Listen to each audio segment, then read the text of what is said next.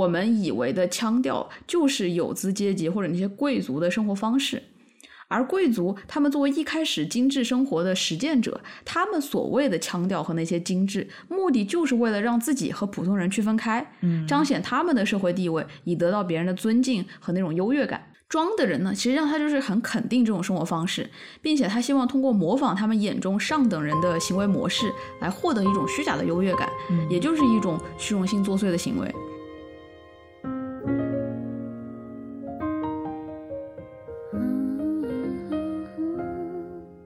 有些人会爱上装，他的心态其实是我爱上了不用真正努力，却可以假装拥有很多、懂得很多的这个表演，嗯就他喜欢这个表演。嗯肯定了装这个行为啊，就是肯定了一个人的外表呈现优于他的内在。他传递的信息是什么？就是我这个人什么不重要，我的内在是什么也不重要，我喜欢什么不喜欢什么完全不重要，重要的是我给别人展现的样子是怎么样的，我在他人眼里是不是成功，在他人看来我有没有发射出我想让别人接受到的信号。选择伪装的人啊，银河中找自己，真实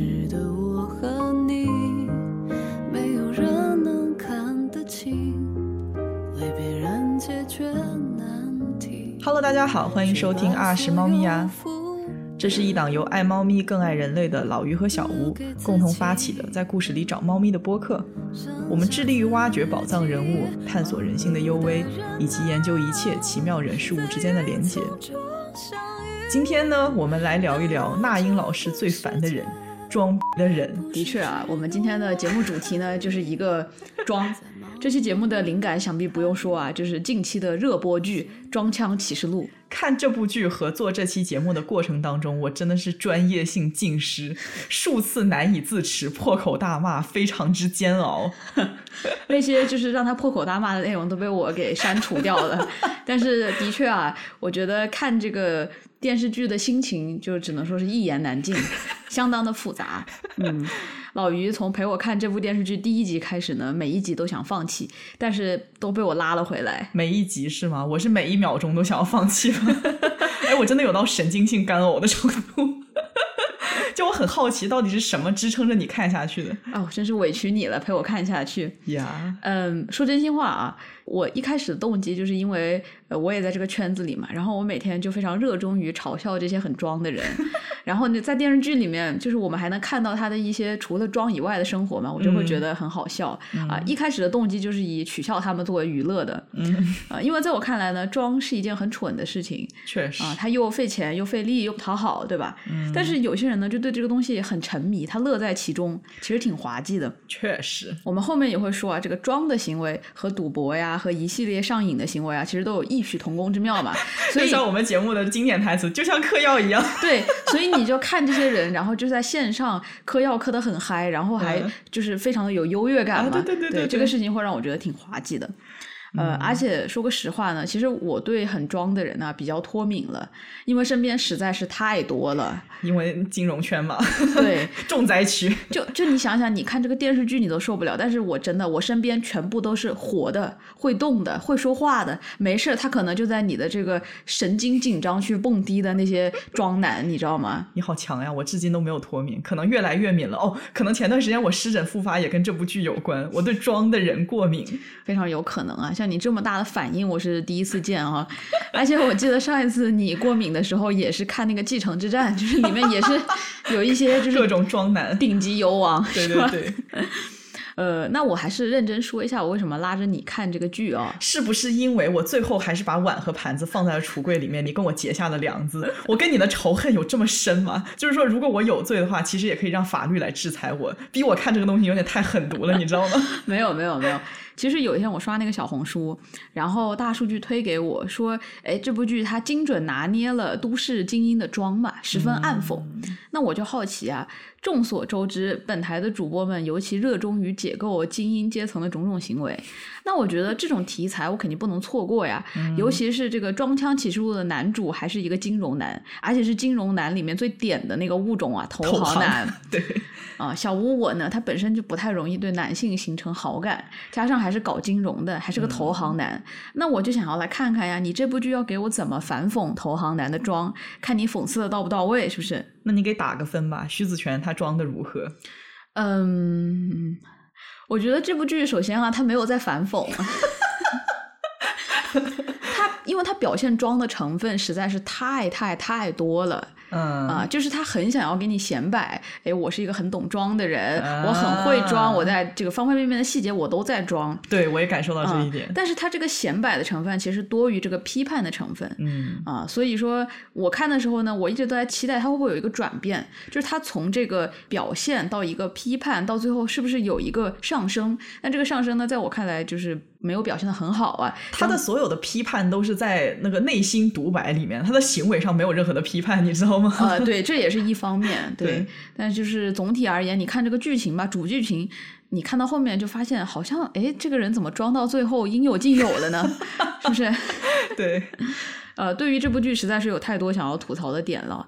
呃，在我的要求下，强烈要求下，应该说是强烈的诉求下，我们嗯女主播勉为其难堵住了想骂的嘴。对，憋得我好苦，憋得我疹子差点出来。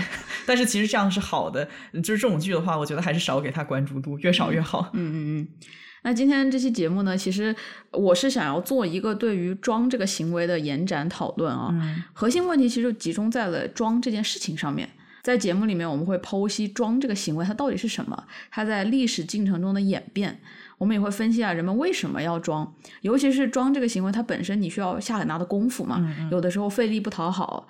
最后，我们也会讨论一个《装腔启示录》中的概念啊，也是近些年非常火的一个概念，叫 “fake it till you make it”，就是说你装到你真正成功为止。我们就会讨论一下这个概念以及我们对它的一些看法。嗯，所以说没有看剧的人，恭喜你们没有失去内心的平静，大可不必去看剧，你们什么都没有错过。如果是和我一样想要去了解一下装这个行为以及对装的批判，并且获得爽感的话呢，直接听我们节目就好。我们就是您的互联网嘴替。一站式服务，对，如果你也最烦装的人呢，那不要错过。对，OK 啊，话不多说，直接进入正题哈。嗯，首先我们得说说什么是装。那最烦逼的女主播，你来说一下什么是装？我觉得就是一种会引发听者强烈生理反应的人类行为。这种生理反应呢，包括但不限于翻白眼、起鸡皮疙瘩、大喊大叫、抓耳挠腮，甚至产生想要打人的冲动。我就想起来前一段时间杨洋不是疯狂被翻旧账嘛，就是铺天盖地的油腻表情、尴尬的演技，我觉得他就是非常完美的诠释了装的行为、啊，就是说整个人他特别有偶像包袱，他知道自己长得帅，所以说时刻他都在注意自己的言行举止，干什么事儿都特别的端着，特别的不自然。嗯，你刚刚说这个装是一种人类行为啊，嗯其实我还是要纠正一下，这是一种动物行为，是一种高等动物的行为，啊就是在黑猩猩的社会里也会有装，啊真的啊任何一个呃有等级的社会里面都会出现装的人，嗯，因为它是一种呃生理趋势，就是我们想要看起来。强大来保护自己嘛，嗯啊，所以这个东西它其实是在各个有阶级的社会中都会出现。但嗯是我们人类社会呢，因为这个阶级社会就发展的比较复杂了，比较丰富，对，所以在我们这个社会里面，装这个行为吧，它就变得，很 diverse。对，它就变得很丰富，对吧？装的形式各种各样。嗯，其实我觉得大部分人和你一样，就看到装的人很反感，是一种天然的感觉，就是觉得很反感。其实我觉得这一部分还是写在我们基因里的，对因为从你的基因来说啊，你当然希望找到一个真正强大的人，嗯但是一个滥竽充数、很装的人在你面前的时候，哎，你找到这个人了，你是不是就他一巴掌？哎，对。那我们先来拆解一下“装”这个概念啊，嗯装腔装腔，这个腔指的是腔调，它实际上是一系列为了显示自己身份的行为举止的集合，体现在一个人的谈吐啊、审美趣味、对生活品质的要求、对细节的挑剔。或者用现在互联网的说法呢，腔调就是一个让人显得小众又高级的东西。也就是说，哎，你这有了腔调的，你就是人群中少数又高贵的那部分人。这个身份对比不就出来了吗？少数又高贵，那是不是你就比别人要稍微的好一点、高贵一点？你的独特性不就彰显出来了？但是你有没有发现，你还不能说小众到无人理解的程度？嗯，所以说装这件事情呢，其实就是找到一个比大众高贵，但是又不能超出大众认知太多，呃，不能不入流的这么一个度。嗯啊，这个样子才能够显得你小众而高贵。我觉得它是分级别的，就是你要看你对你的观众是谁嗯啊，你要永远比你的这个观众要稍微的再好超一点前。一点，对 但是不能太多。对，主要是看你的观众是谁。对，咱们先姑且不谈这个腔调到底是不是好的东西，啊但是它装呢，它反映了就是没有，你没有却要无中生有，这个欺骗行为背后的心态就是一种谄媚。嗯你这个谄媚的对象就是引领风潮、决定什么是腔调的那群有资阶级，在人类的整个历史上都是如此。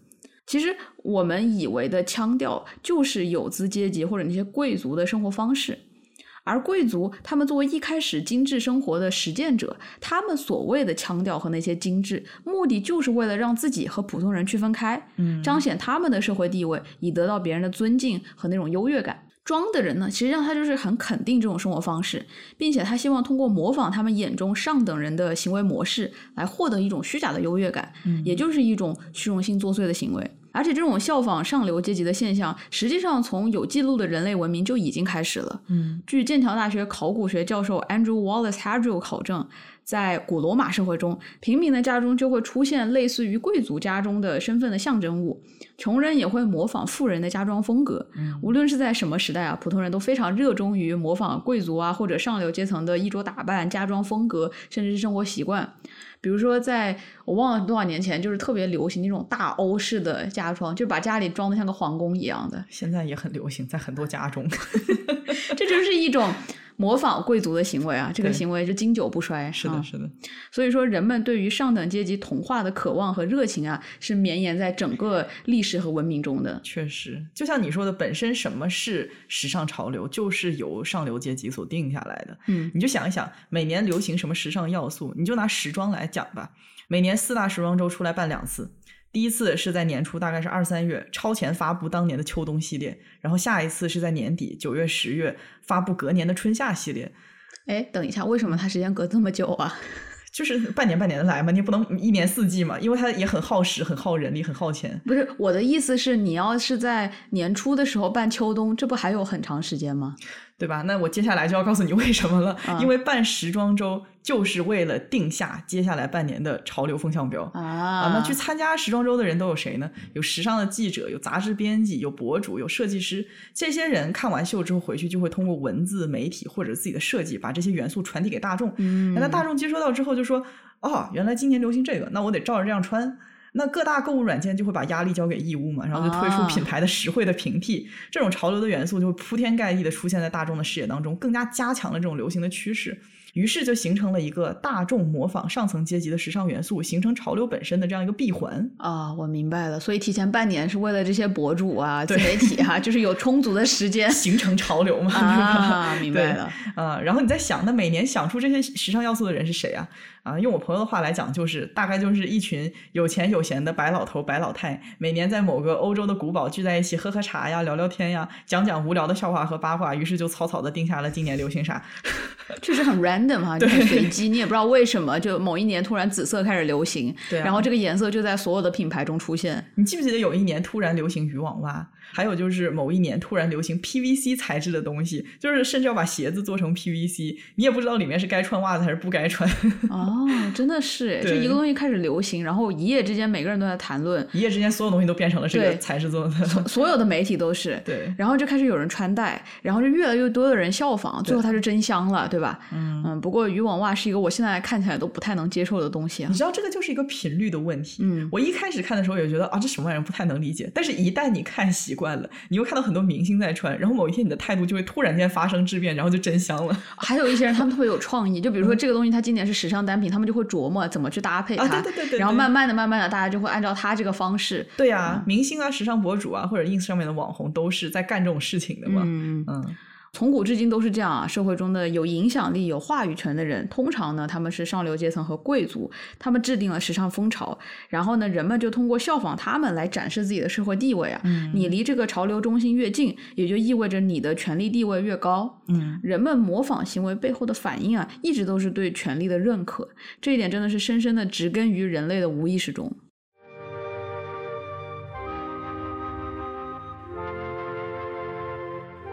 那我们先来看一下庄的历史啊。根据我的查阅资料和总结啊，呃，庄其实有三个非常明显的阶段。过于久远的咱就不说了，我也没有研究过。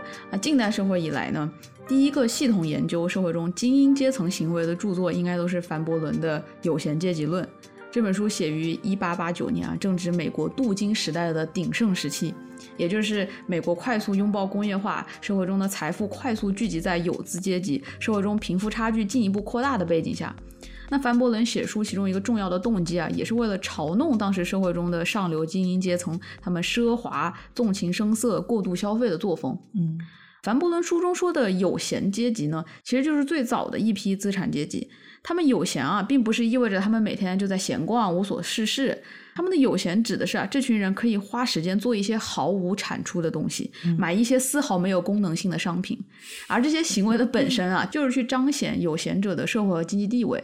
因为无用性是一个只有上层阶级才能主动选择的东西。你说咱们普通人，那肯定是要选实用的呀。对，嗯我不知道你有没有听过一个理论，嗯就是说性价比最高的送礼方法，就是去买你的预算所能买到的性价比最低的东西。啊，这么多年来，我都是遵循着这个方法去送礼的，真的非常的实用你真的好装啊！呀，很会。呃，为什么会这么说呢？因为性价比低的东西所体现的就是你说的这种无用性。嗯那无用性反过来又能够彰显送礼者的富足，而收下礼物的人也会因为这些无用的东西拥有一种谈资。所以说，相当于你不仅是单纯的把一个礼物送给了对方，更是把一种富足的感觉送给了他。哦，啊，那这种对无用礼物的期待，其实已经侵入我们的骨子里了。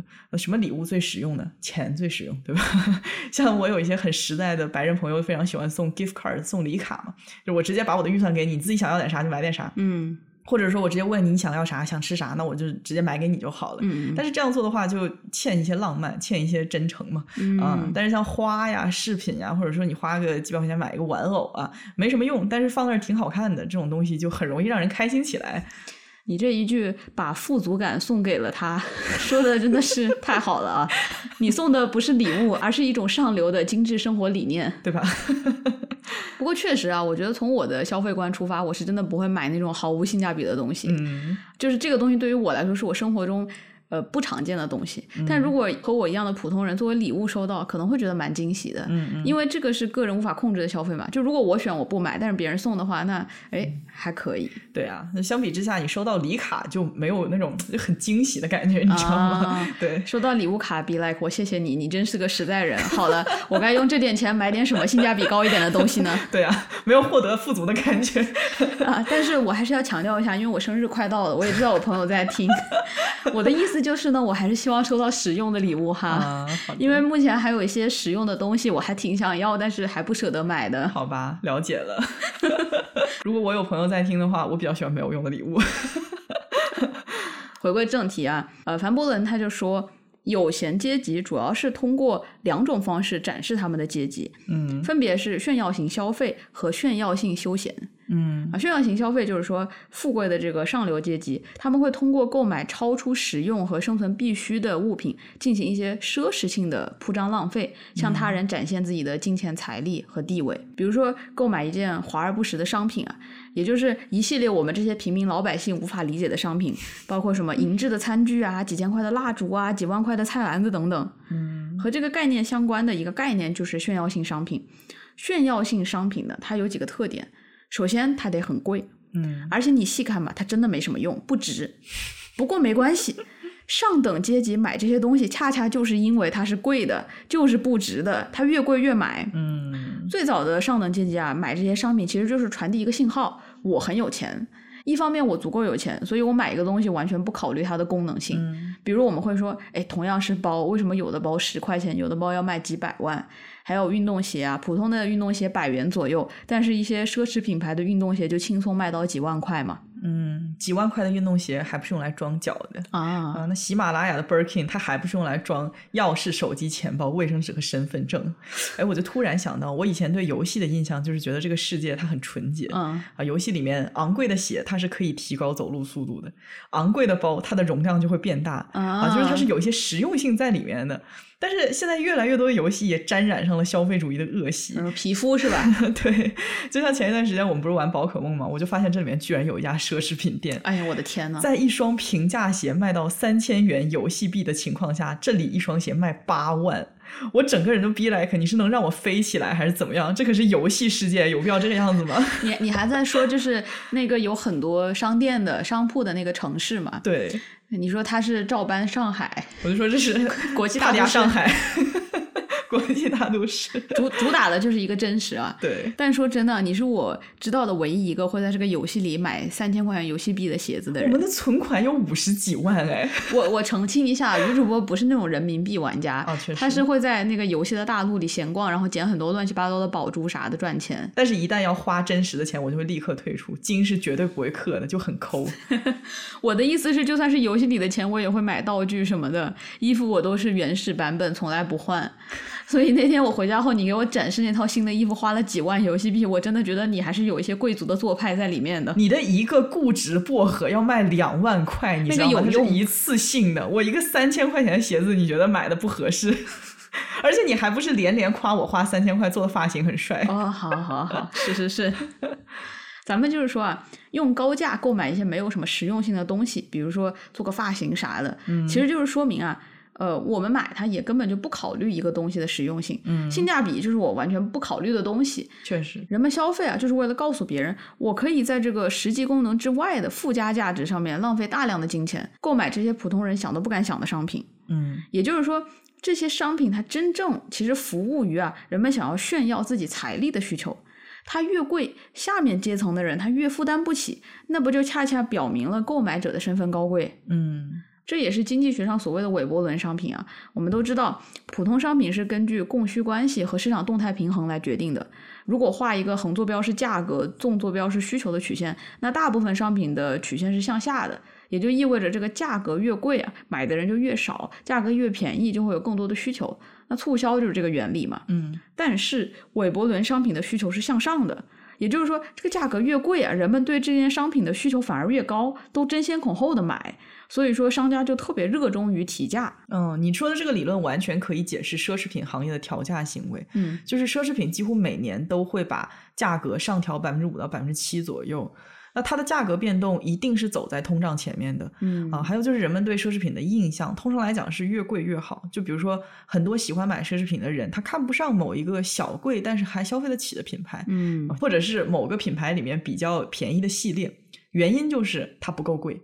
人们反而会说它，哎，这个东西它很 low，嗯，而且一旦一个奢侈品它经常打折，就会给人一种很掉价的感对觉。对对，而且现在很多潮牌呀、还有潮牌的买手也是靠这个发家的。感兴趣的大家可以去浏览一下 StockX 上面竞价最高的鞋子，运动鞋哦，Nike 的运动鞋，它都是多少钱？真的是看的人非常脑壳发昏。嗯，是这样哦。别的商品都是等着打折，奢侈品都是盼着涨价。对，这波涨价了，我提前买，我不就又赚了吗？所以每年奢侈品销量最高的时候，就是你朋友圈里面所有的 sales 都开始说，下个月一号我们就调价喽，趁现在赶紧买，买到就是赚到。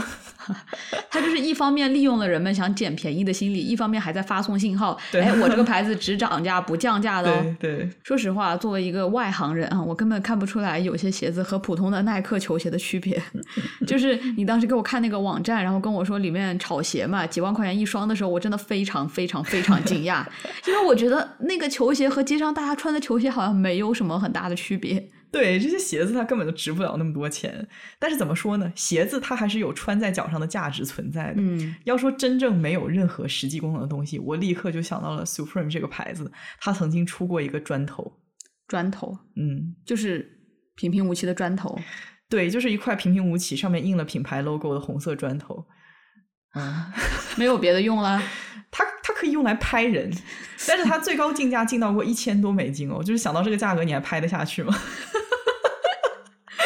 我就突然发现，刚刚我问你这个砖头有什么用的时候，已经暴露了我的 这个下意识的思考方式。对，我就觉得这样的商品啊，就是对人的一种蔑视。我一直嗯觉得 Supreme 这个牌子，或者说很多的潮牌都非常的傲慢，以 Supreme 为主吧。这个这个牌子真的是傲慢到极点，他喜欢出一些非常奇怪的东西，像他还出过呃奥利奥的饼干，嗯啊，还有什么就是一个钥匙扣或者一个打火机或者什么雪板呀、滑板之类的，而且质量都不是很好，但是就卖到很奇怪的价格。嗯然后看看着人们疯抢、嗯疯狂的去竞价，然后用极其离谱的价格把它买下来。嗯，对，我觉得老板可能也傻乐，就是觉得，嗯哎，你们这 群傻子又上钩了，嗯，对啊，就是深度拿捏了有钱人的心理嘛，越贵越买。对啊，关于炫耀性商品，还有一个非常重要的特质，我需要特别强调，就是它得明显。嗯，目的也很简单嘛，我要让你有钱的很明显，明显到你的普通人一看就能明白，这是一件价格不菲的东西。所以说，其实很多产品功能以上的附加价值啊，是用在了我们现在的市场营销上。嗯它目的就是为了让全世界尽可能多的人都知道，我这个品牌很昂贵，它很高贵，它有什么什么历史，它有什么什么故事。那但凡是谁买了我家的东西，那一定代表着它身价不菲。嗯因为如果一个东西它很贵，而且它贵的呢毫无道理，但是没有很多人知道它昂贵的程度啊，那是没有人愿意去购买的嘛。因为这个产品失去了帮消费者释放信号的功能。其实这就是一种营销策略，用大量的资金投入广告和明星代言，为产品的额外价值加持。购买者趋之若鹜的理由也就只有一个：拥有这个产品就代表我的财富水平可以随着这些铺天盖地的广告和营销一起被公之于众。我觉得这也就培养了很多人在买东西的时候更多考虑这个它能给我带来什么样的利益，嗯能巩固我在别人眼中什么样的形象，而不是因为发自内心的喜欢而购买这种让人很有压力的消费习惯。嗯，尤其是随着现在所谓的财富的象征不断在变，潮流它总是一波一波的，总有东西会变成时代的眼泪嘛。所以很多消费者就被迫裹挟着不断消费，不断买新的东西。这背后更大的问题呢，可能就是无止境的浪费。不过也确实啊，在商品富足的今天，如果奢侈品品牌想要获得源源不断的利润的话呢，就只能不断推出新的商品，并且淘汰旧的商品，让你停不下来消费啊。嗯不过，炫耀型消费也不仅仅仅限于商品，也包括各种服务的消费。比如说，在十九世纪啊，你拥有仆人、管家，到后来的专属司机、秘书，或者到我们今天所谓的这个大排场啊，都是一种服务性的消费。嗯很多有闲阶级消费这些服务呢，它并不是因为真的缺很多人来帮自己做事情，排场就更是了。你需要这么多人来迎接自己吗？迎接自己这本身是一个没有任何实用性的东西。嗯但是啊，消费得起这些昂贵的人工服务，就已经是一个人身份的象征了。嗯，现在的商家也会反过来利用这种心理，通过提升服务质量来刺激人们花点小钱就体会到高级感嘛。嗯尤其是国内人力比较便宜，像是我们之前说，呃我们在上海的时候去那个日料店，有好几个人服务我们两个人用餐，嗯或者就是很著名的某某捞，上完厕所洗手，还有人给你递纸。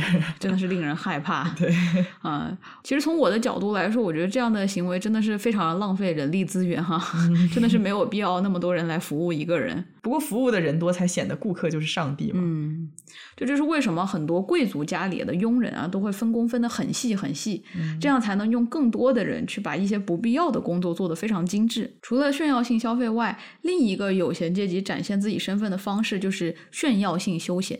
也就是说啊，有闲阶级会用自己的时间去尽量做一些没有任何产出的事情，也就是我们所说的无用的事情。嗯内在逻辑它依然是一样的，就是他们可以承受将自己的时间和金钱这些别人看起来非常珍贵的资源，用在低产出、毫无实用性的东西和事情上面。嗯炫耀性休闲一个非常好的体现呢，就是上流社会对于礼仪的要求。我们都知道啊，以前的贵族规矩繁多，上流社会从小到大都要接受各种各样的礼仪培训。嗯但细想呢，这些繁文缛节它没有实用性，可能还有一些负面的实用性啊啊，比如说以前人穿衣服很讲究嘛，就穿那种很复杂的衣服，然后做什么事情都不方便。但正是因为你不方便，也就意味着你不用去做一些劳动啊、琐事啊，就你的身份不就上来了吗？嗯嗯还有啊，比如说我想吃饭，那为了满足基本的需求呢，那我用餐具就好了，我也不太需要注意特别的姿势嘛。所以说，北美、欧洲大部分的针对穷人的快餐都是直接伸手就来的，连餐具都省了。是的，但是对于贵族来说，我吃什么，我用什么餐具吃，我怎么吃，都是有讲究的。这些礼仪啊，对吃饭这件事情，它本身是没有任何实质性的帮助的。对，所以很多电影里面体现穷人在上流社会的迷茫，都会安排一场用餐戏嘛。嗯，啊、这个餐桌上面一排刀叉，不知道从哪个拿起。就是让我想到在《色戒》里啊，冒充上流太太的王佳芝，她吃那个西餐啊，餐具用的叮叮当当，嗯那一刻，医生人就知道，哎，她不是一个真正的富太太。嗯嗯啊，那个行为她暴露了她的阶级嘛，因为真正的上流阶级，她吃饭的时候，她会避免刀叉发出太响亮的声音。嗯啊，所以说这个长久的习惯是很难在短期内速成的。那凡伯伦认为啊，贵族花这么多时间学习礼仪，他并不是为了所谓的教养，他认为上流社会学习繁复的礼仪背后的讯息，其实是他们将大量的时间分配在了没有直接生产收益的行为上，而通常只有有钱阶级才有这种时间。一个人的礼仪和气质的形成需要很长时间的熏陶嘛，那进一步说明了得体的行为背后巨大的时间成本。嗯，而普通人呢，我们都花时间讨生活，根本不会有更多的时间用来学习礼仪这种完全没有任何用处的事情上面。嗯然后还有一个例子，在凡伯伦的观察和理论中啊，另一个炫耀性休闲的体现就是女性全职主妇的身份啊，在十九世纪呢，女人还是完全作为男性的附庸的。他就发明了一个词来形容那些不用做任何劳动，只负责花钱的女人，被称为代理性有闲。因为这些人的丈夫可能每天还是忙于生意啊或者什么样，但是他们表现出的是一种非常闲适优雅的生活姿态。嗯这些女人的日常任务呢，就是用男人的财富来装点自己，将财富转化成光鲜的衣着、昂贵的首饰、优雅的举止和谈吐。这样，当女人和这个男人一起出席社交场合的时候，便可以最大程度的展示家庭的财富，体现男人的地位。确实是我突然就想到《Killing Eve》第二季嘛，就是 Eve 在和 Villanelle 合作之后，不是要给他打造 Billy 这个 Instagram 白富美的人设嘛？嗯然后 Eve 就跟他团队讨论说，哎呀，得给这个 Billy 安排一份工作。哎，不，还是算了，别给他安排工作，给他搞几个看起来高大上，但是实际上屁用没有的学历。嗯就比如说哲学和艺术史。他的原台词用的是 vanity wishy-washy degrees，其实这个用词就很有意思啊。它翻译过来就是虚荣又空泛。啊，就是不是脚落在地上，手里有活的人读完去用来糊口的学科。嗯嗯，呃，也就是说，一直到今天，我们还是会下意识的认为，有钱人更容易去学艺术、文学、哲学这一类没有任何实际用途且非常烧钱的学科。我觉得哲学还好吧，我们这个消费就是读点书看一下，但是这个艺术吧，它就是我不挣钱也就算了。你知道穷死的艺术家有多少吗？不是，主要是它那些材料也太贵了。真的，你想想画油画，那得花多少钱啊？哲学的话，嗯不是说烧钱，它只是主要是没什么主要是没有什么就业市场。对，是的，普通家庭的孩子呢，上大学选专业主要就看一个就业嘛。嗯嗯，所以说，理工科啊、工程啊、商科啊、计算机啊这类好找工作的热门专业，就非常的受中产子女的青睐。对，这边亚洲孩子对亚洲家长的吐槽就是，你长大了只有三种职业：律师、医生、工程师，除此之外都是不孝，就是非常的务实，对稳定的现金流的需求是很高的。嗯，那我们刚刚讲的是凡伯伦提出的有闲阶级论啊，在有闲阶级论出版的十九世纪末呢，还有一个消费主义中非常独特的现象崛起了，那就是品牌的概念。Antony Galuzzo 在《制造消费者：消费主义全球史》这本书中，讲述了 brand 品牌这一概念兴起的时代背景。在十九世纪末，随着交通运输的进一步发达，产品的工业化和批量制造，产品不再是由你熟悉的圈子所制造的。那像我们以前，我们可能在市场上买个肉，我们知道，哎，这是谁家的肉，对吧？嗯我们能看到牛羊在后面。但现在不行了，消费者和产品的生产链它隔得越来越远了，嗯人们就没有办法用社会关系来确定产品是否安全、是否值得信赖、是不是物有所值。还有一个例子嘛，就是说一开始人们去买那个罐头肉的时候，他会发现，哎，有的罐头打开它怎么肉不对啊，或者产品有问题啊？那这个时候你找谁呢？嗯你以前你在一个肉铺买了，你直接去找肉铺的那个人，但是现在不行了，所以说品牌就诞生了。它一开始主要功能啊，就是给消费者提供安全感。嗯品牌它通过一个正面的形象和一系列标准化的生产和品控，它帮助消费者辨别这个生产商，确保商品的品质和整个食物链，试图成为消费者信赖的标识。这点的重要性啊，随着同类商品源源不断的涌入市场后变得更加明显。因为有很多不同的肉罐，那我怎么分辨哪一个是更好的呢？嗯那这个时候你就要利用品牌把这些产品区分开。而消费者啊，面对琳琅满目的同类商品，他不知道如何选择的时候，他会去选择自己熟知的品牌。嗯可能今天我是买了这个牌子的肉罐，到第二天我发现我要买一个毛巾，我还想要买这个品牌的，因为我知道它值得信赖。嗯嗯但是很快啊，品牌方意识到，它可以做的不仅仅是如此。品牌不仅仅可以展示产品的特色，它本身啊就可以帮助消费者从人群中脱颖而出。嗯因为品牌的魔力在于啊，通过一系列联想的方式，将一系列的文化价值和身份信号融入到这个产品中，产品呢，因为有了这个品牌的图腾，具有了别样的价值。嗯比如说现在这个 CK 内裤啊，总是和某种硬汉和阳刚的形象联系在一起。然后这个蕉内的内裤呢，它总是和一些中产的女性、爱运动的女性联系在一起。嗯那么消费者只要通过购买这个产品啊，就可以轻易的获得产品它背后所蕴含的特质，我其实想说，穿 CK 不是挺 gay 的吗？是吗？现在直男都穿什么内裤啊？猛男还是直男？呃，就可能是女朋友送的粉内裤啊，或者是老母亲买的三角内裤之类的吧。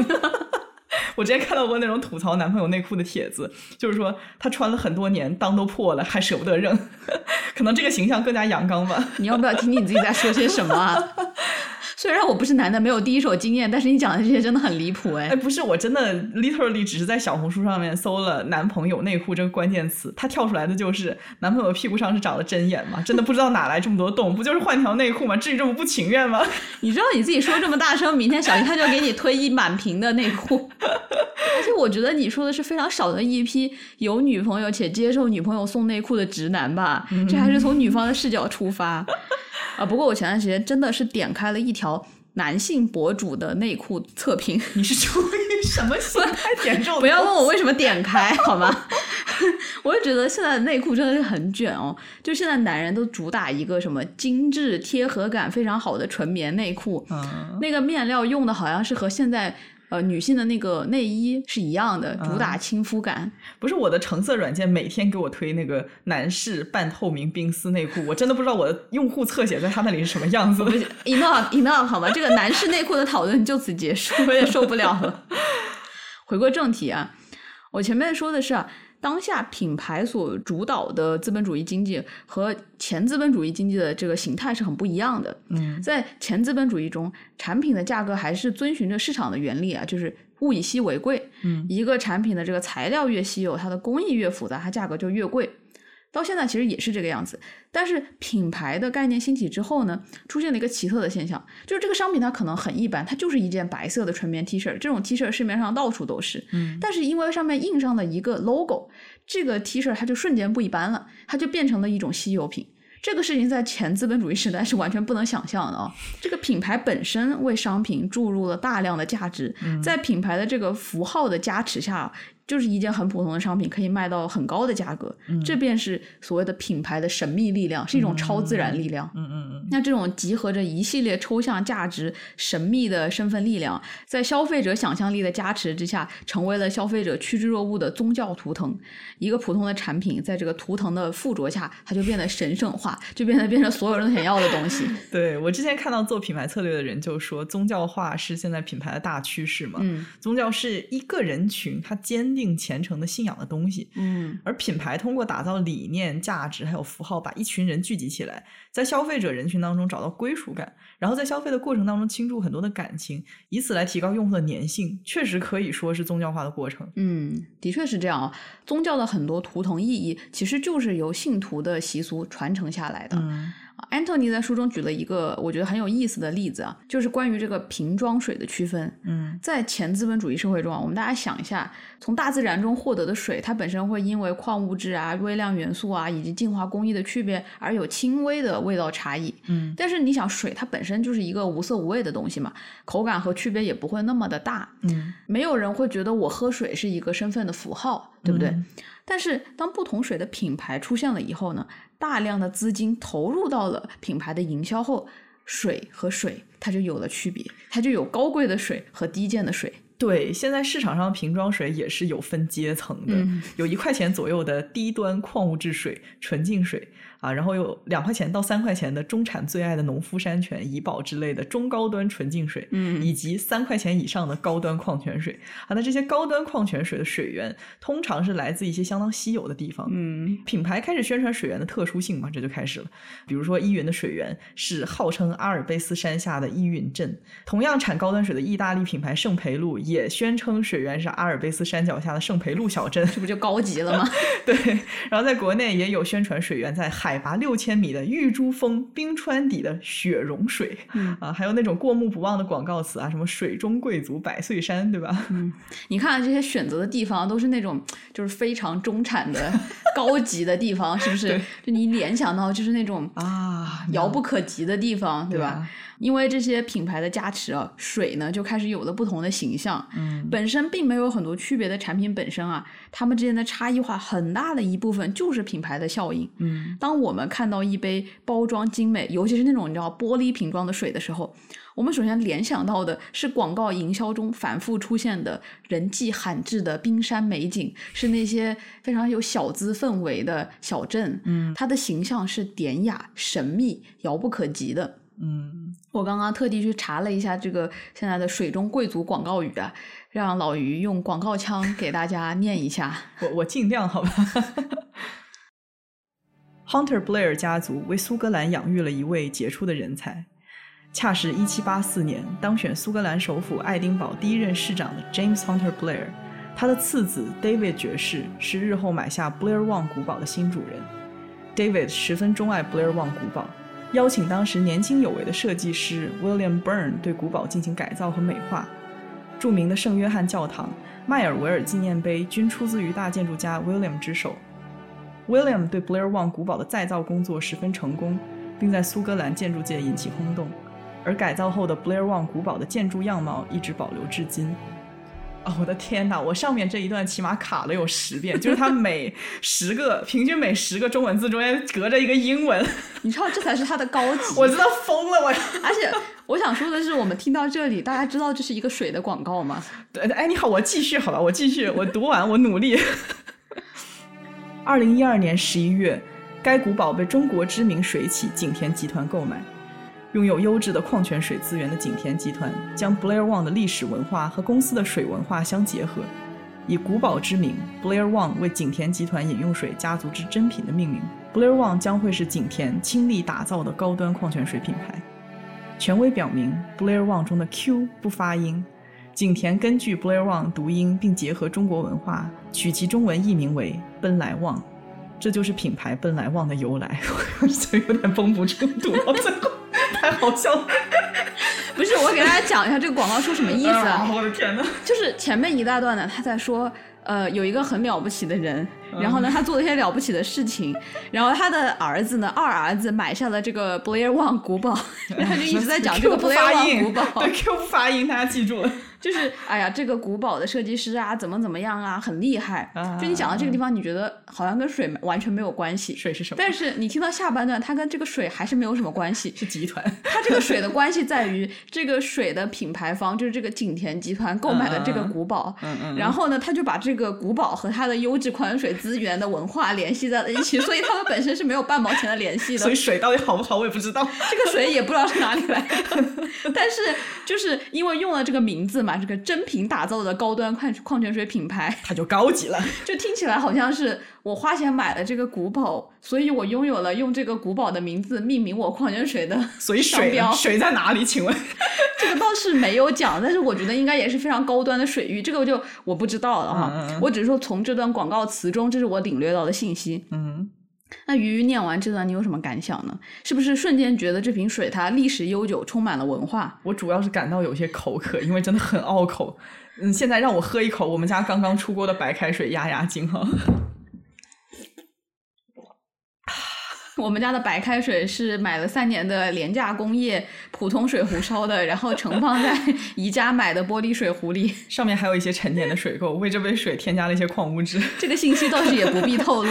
你看、啊、我们的水中贵族啊，从一杯水到一个古堡，到一段贵族的历史，嗯这个格调不就拉满了吗？嗯人们看到的不是一杯水哦，而是它背后一整套啊审美理念和悠久的贵族传承。嗯甚至我在他的官网上看到这么一句话啊：物质或许抵不过光阴的催促，最终消散，但以物质为载体的精神文化则不朽。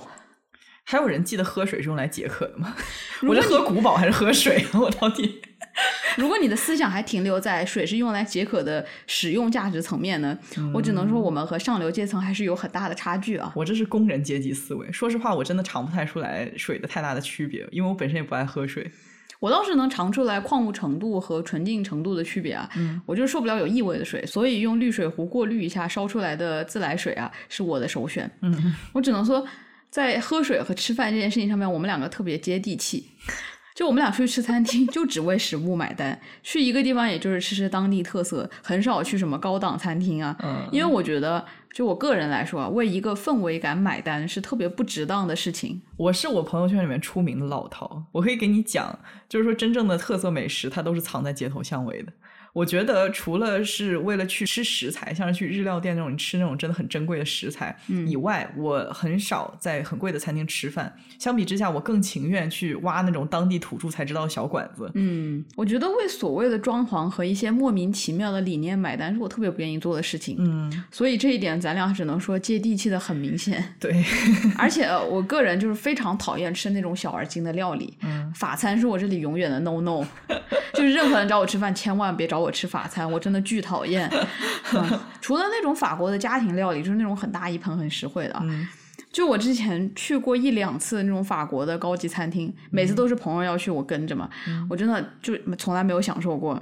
就那个时间本身很漫长，吃一两个小时，每次就上来一点点，也从来没有吃饱过，他就又端下去，然后又等下一个，又要等好久。嗯这个氛围感都是弄得蛮好的啊，摆盘精致啊，用一些什么干冰呀、雾气呀、火焰这类的元素。嗯，但是，嗯，就食物的美味啊，我这个中国胃是真的不太能接受。可能我本身也不太喜欢吃那种加工工艺非常繁复的那种食物啊，他们的菜好多做起来好复杂呀，我想想都累。然后法式甜品的精致呢，我也不太能 get，我就觉得好甜。我觉得法餐，我我喜欢吃过度加工的食物，就是我喜欢调味这个过程，但是我不喜欢做事的食物，你知道吧？嗯所以恕我直言，法餐在我这里就是 bullshit。嗯 我很中肯的评价，法餐它不是不好吃，而是普通，你懂吗？就是普啊通。他给我的东西掺杂着这个文化对食物烹饪的一种傲慢。他非常喜欢做事，但是他的味道完全配不上这个态度和价格。我有时候就在怀疑，法餐它被吹得这么高，是不是因为人们看到账单之后，不管好吃还是难吃，都必须得说好吃，不然就对不起自己的钱包。这不就是为自己的认知失调买单？对啊因为花了很多钱，所以必须说是好吃，不然就白花了钱。就是这么贵的东西，我觉得很普通，那一定就是我的错呗，对吧？嗯再说我们经常去吃那种地方的小馆嘛，很多的老板也是非常的傲慢，就是说我不想要加辣椒或者我不想要加什么东西的话，那好，我不给你炒了，你不要吃，对吧？嗯。这样很傲慢，但是他的口味完全是对得上他这个态度的，你知道吧？他可以傲慢，就是他能够做出那种超乎寻常的美味，你在别的地方是吃不到的，你不吃到还会想，嗯，嗯，不过我还是保持谦虚啊，因为我真的不懂美食，我不喜欢法餐，可能真的只是因为我很土。我就是很爱吃，我是老饕，我非常的喜欢食物，而且我喜欢研究怎么样好吃，怎么样调味。但是我拒绝为了食物背后或者美味背后的附加价值、形式主义过度去消费。但其实我觉得每个人的需求是不一样的。就拿刚刚的水来说啊，我们可能觉得，哎，一瓶瓶装矿泉水你四块钱、五块钱，你这不是智商税吗？嗯但是这些产品啊，它之所以有需求、有市场，正是因为消费者需要这些产品以及品牌的区分价值来对自己进行定位。嗯如果我们都是喝天然纯净水的话，那么水与水、人与人之间的差异不就体现不出来了吗？嗯，但是，一旦我们选择了不同的品牌，那么一个喝水中贵族的人和一个喝娃哈哈矿泉水的人，那肯定是不一样的，是不是？级别就不一样了。嗯那商务人士去招待老板的时候，高端场合招待来宾的时候，怎么能用一些物品来表现出席者的尊贵地位呢？那你水不得喝气泡的吗？得圣培洛呀、巴黎水呀，对吧？或者什么斐济啊、依云啊。然后吃的得是健康、有机、无麸质的，摆盘得是美观的，杯子得是高脚的，餐具得是一排一排闪亮亮的，擦得亮晶晶的。然后这个餐巾上面最好还套一个环儿哈。服务员就得穿西装、打领带，然后穿个小黑裙，拿着高级的葡萄酒和一块擦酒布游走于宾客之间，空气中飘着昂贵的信号。已经感受到了贵族的气息扑面而来啊！嗯不过，我觉得你讲的大多数还是属于我们前面讲的韦伯伦的炫耀性消费，嗯集中在购买华而不实的物品和服务。嗯但如果我想要在每一个东西上面都尽可能的展示自己和别人不一样，那就需要品牌的介入了。对，可以说啊，韦伯伦提出的炫耀性的属性，其实从十九世纪后期发展到现在，随着消费主义的进一步繁荣啊，逐渐从具体的商品转化成了具体的品牌。嗯嗯以前呢，我们可能会觉得一个人他买一套银质的餐具，这个是炫耀性消费。但现在你在每一样东西上面，你都有那个让你身份显得高贵的东西。嗯，买鞋子，你可以买高端的鞋子；买香薰，你可以买什么祖马龙啊，或者 Diptyque 这种；买水，你可以买水中贵族。反正就是在你生活的方方面面的细节，你都可以做那个上等人。也就是说，现在人装的成本变低了，它也是归功于繁荣的市场。嗯商品批量生产，你不必去花十倍的价格就能进行炫耀性消费。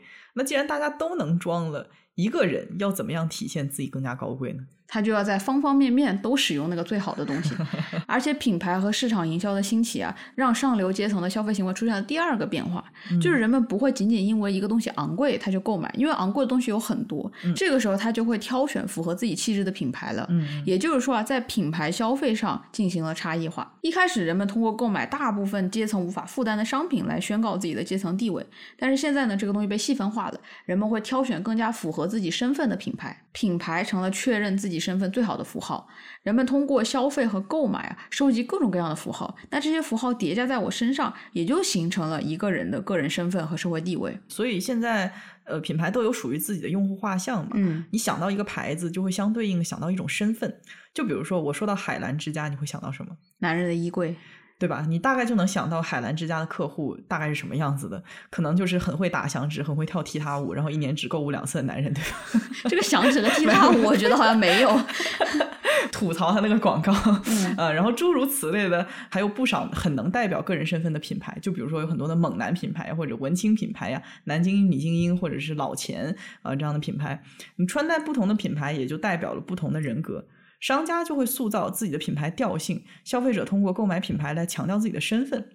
那打个比方，我有一个朋友就很喜欢穿山本耀司、川久保玲这种，我们叫他奔丧服，就是他衣柜里面全是黑的，嗯啊，然后平时他就会刷豆瓣，然后用网易云，基本上就是能够知道这个人他应该是一个性格比较阴郁、比较沉稳的一个文青，确实他就是这样的人。那他这样的人肯定就不会成为比如说喵喵这种公主风的消费者，所以现在人们就会说这个人像是会用这个品牌的人啊，这个嗯牌子跟你不搭，诸如此类的话。我刚才脑子里突然冒出端木今天带我去买了美特斯邦威 这句话，就是你懂吧？这个梗之所以这么好笑呢，是因为本身呢，美特斯邦威它是一个比较大学生形象的牌子，嗯它的定位好像就是青春阳光，嗯但是在这部古早的流星雨里呢，就突然和上流阶级联系在了一起，莫名其妙出现了一些不搭的感觉。美特斯邦威的消费者可能在试衣服的时候都不知道镜子里的人是谁吧？这是什么梗啊？这个是爽子的台词啊！你不知道下一句吗？端木今天带我去了美特斯邦威，我在试衣服的时候都不知道镜子里的人是谁。Oh my god！竟然还有这个语境。Anyways 啊，我刚刚想说的是，当我们说一个商品的品牌背后超出产品本身的价值啊，它就是一种区分性的力量。嗯一旦使用这个，就会让我显得和别的人不一样。它可能是我的审美不一样，我的人格不一样，我的性格不一样。这个其实就是鲍德里亚在消费社会中所提出的商品的符号价值，也是商品所承载的文化和象征价值。符号价值包含了商品在社会中代表的一种身份、一种生活方式、一种它所代表的消费群体的画像。嗯，所以想要建立某种身份和生活方式也变得很简单，就是在自己身上使用某些特定的品牌就可以了。是的，这也是人们为什么非常想要拥有那些和上流阶层的价值观、生活方式绑定的商品。嗯就好像我拥有的这些商品，就和这些遥不可及的阶层建立了一些连接。我可能住不起他们家的房子，买不起他们家的车，但是可以用他们家的同款香薰和蜡烛。那这个样子是不是好像我们之间也建立了一些共同点呢？啊，我觉得很多这种对于小商品的消费啊，对于这种踮踮脚、咬咬牙就买得起的商品的消费，其实就非常符合现在那种精致穷嘛。就是虽然我穷，但是我和有钱人的消费还是会有一部分的重叠嘛。嗯嗯嗯。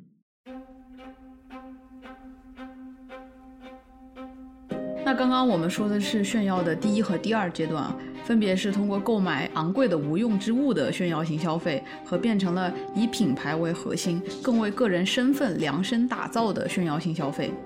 当然啊，这些阶段之间本身是有很大的重叠的。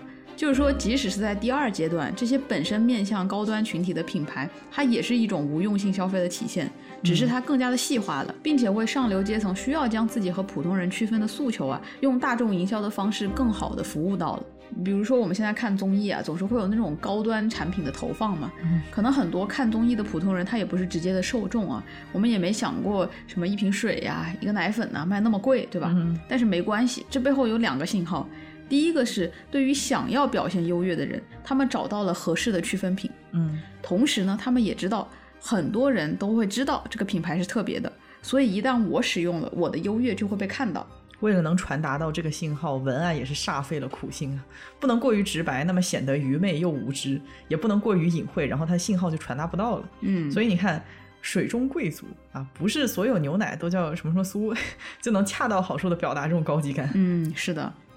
那到了现在，我们回顾呃凡伯伦的有闲阶级论，会发现其中还是有很多不符合如今社会的地方。嗯，比如说他所描述的那些有闲阶级的行为啊，像是强烈散发金钱信号，更接近于急于展现财力的新贵的行为。嗯，但是所谓的老钱啊，那些财富历代相传、家产丰厚的顶级有资阶级，反而会刻意避免这样的行为。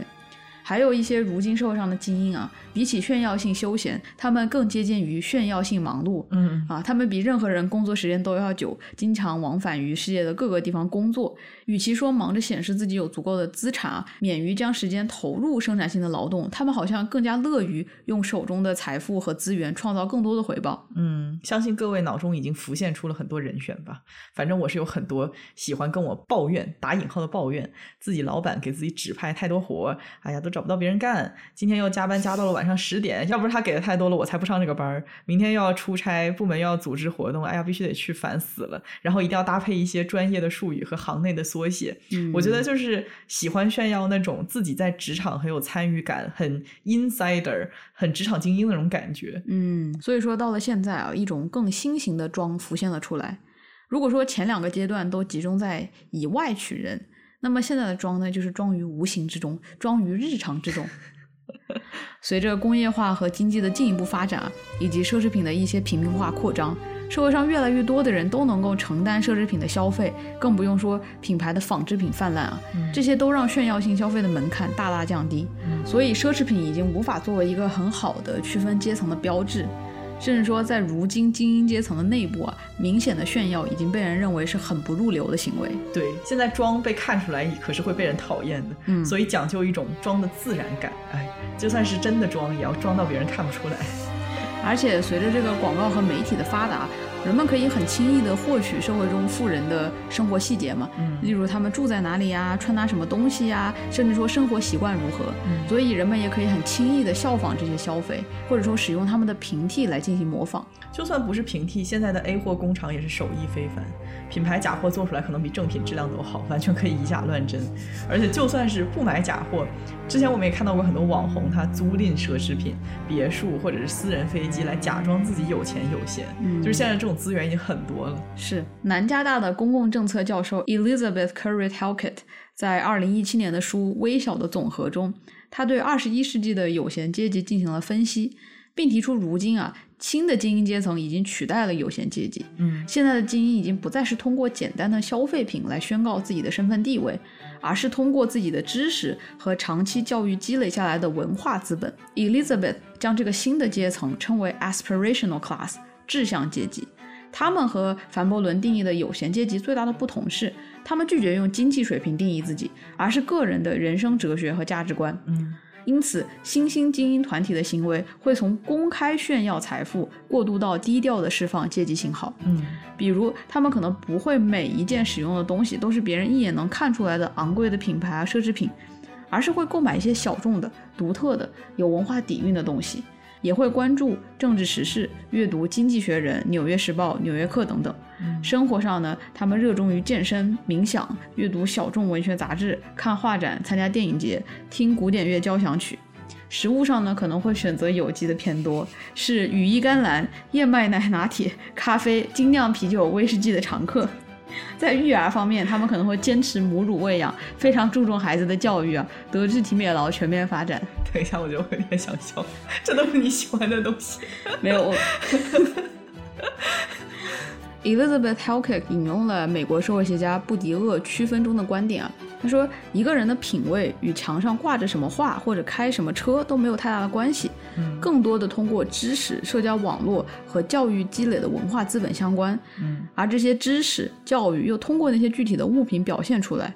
文化资本与经济资本或金钱相对，是独特的审美、技能和知识，常常通过教育和家世获得的集合。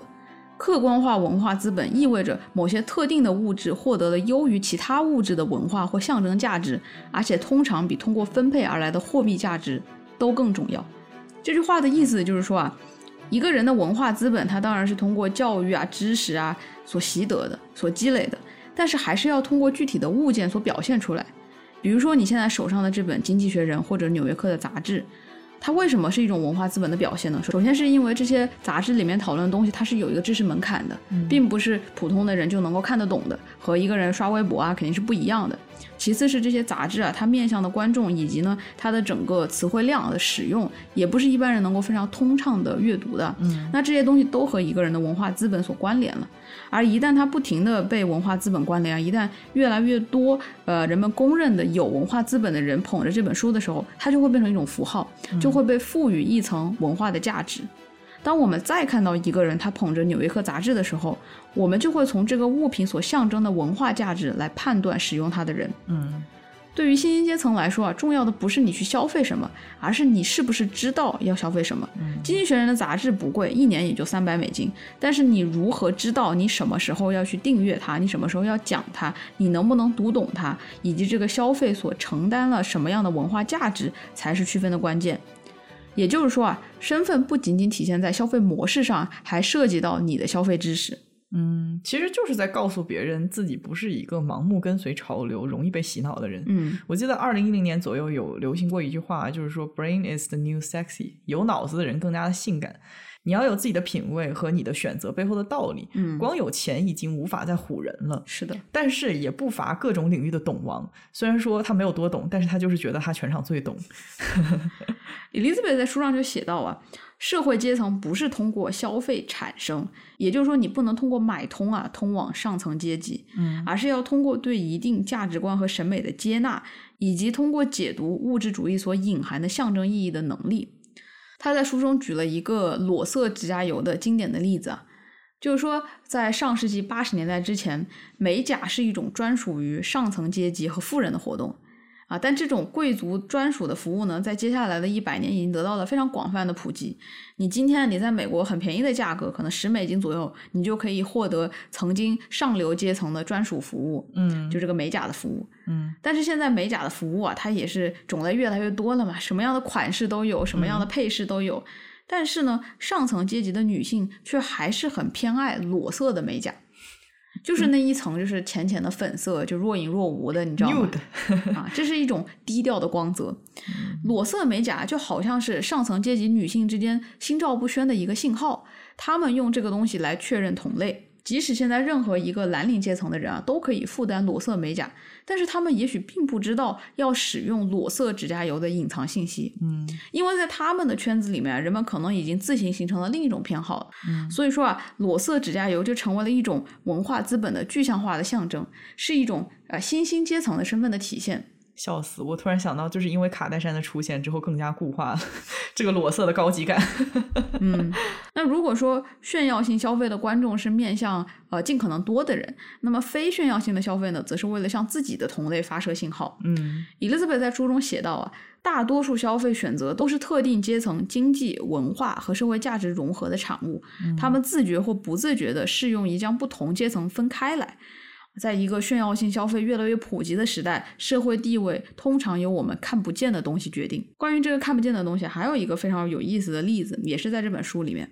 他说，很多新兴阶层在谈话中的一个非常重要的人物，就是《纽约时报》的专栏作家，也是一位诺贝尔经济学奖得主啊，克鲁格曼。嗯他在书里写，克鲁格曼真实见解的重要性，远不如意识到阅读克鲁格曼的作品很重要的重要性。好太拗口口了。阅读《纽约时报》是志向阶级的共同语言之一。在晚宴上引用克鲁格曼的论述，并且知道他是诺贝尔奖得主，是融入这一群体的重要尝试。对克鲁格曼和《纽约时报》的重要性的认识，才是对文化资本的展现，而非对前者思想本身的认识，以及对其本人对自己思想的见解的认识。就是说，克鲁格曼怎么想，对他们来说不是最重要的事情。这个东西一点都不重要，一点都不重要。克鲁格曼怎么想，他说的什么都不重要，重要的是你知不知道克鲁格曼是一个重要的人。那个什么，可以统计一下上面一段话有多少个克鲁格曼？他很重要哦，很重要。因为克鲁格曼这个人，他本身就是一个信号，他代表着什么？他代表着你是一个有阅读《纽约时报》习惯的人，你是一个关注经济时事的人。克鲁格曼是这个阶层的通用语言，就像我们普通人聚在一起，我们会聊什么？最近看了这个某某综艺没有？最近看了这个那个没有？对吧？我们会聊一些八卦，嗯，我们就会基于身边的人都好像应该会知道哪些事情，我们来聊天，嗯嗯。但是在这个志向阶级聚在一起的时候，他们的一个前提或者他们一个假设就是，我们这个圈子的人应该都知道克鲁格曼是谁，应该都知道他是一个重要的人，所以你要意识到他是一个重要的人。好好好，知道了，知道了。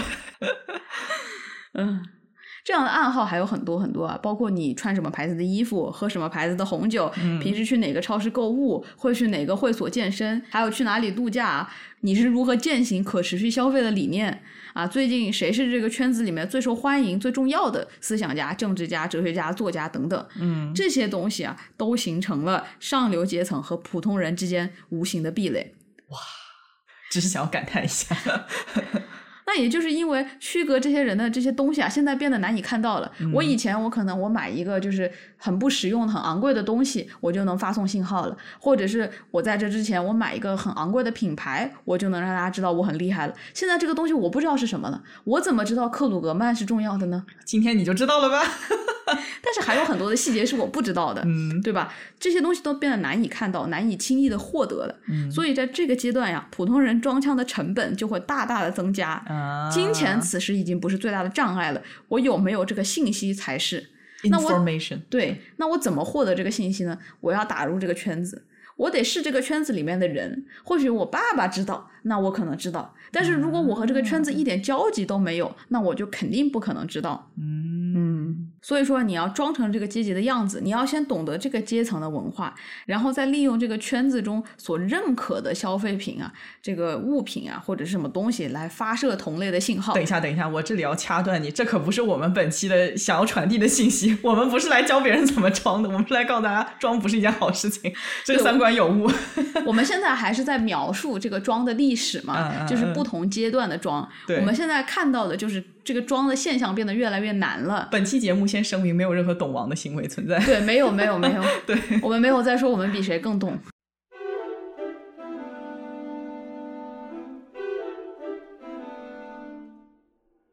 我们前面说了，人类从十九世纪以来的不同的展现自己身份的方式，并且将它分为了三个阶段：从凡伯伦的有商品主导的炫耀性消费，到消费社会中的品牌符号主导的炫耀性消费，到新兴贵族啊由文化知识所主导的非炫耀性消费。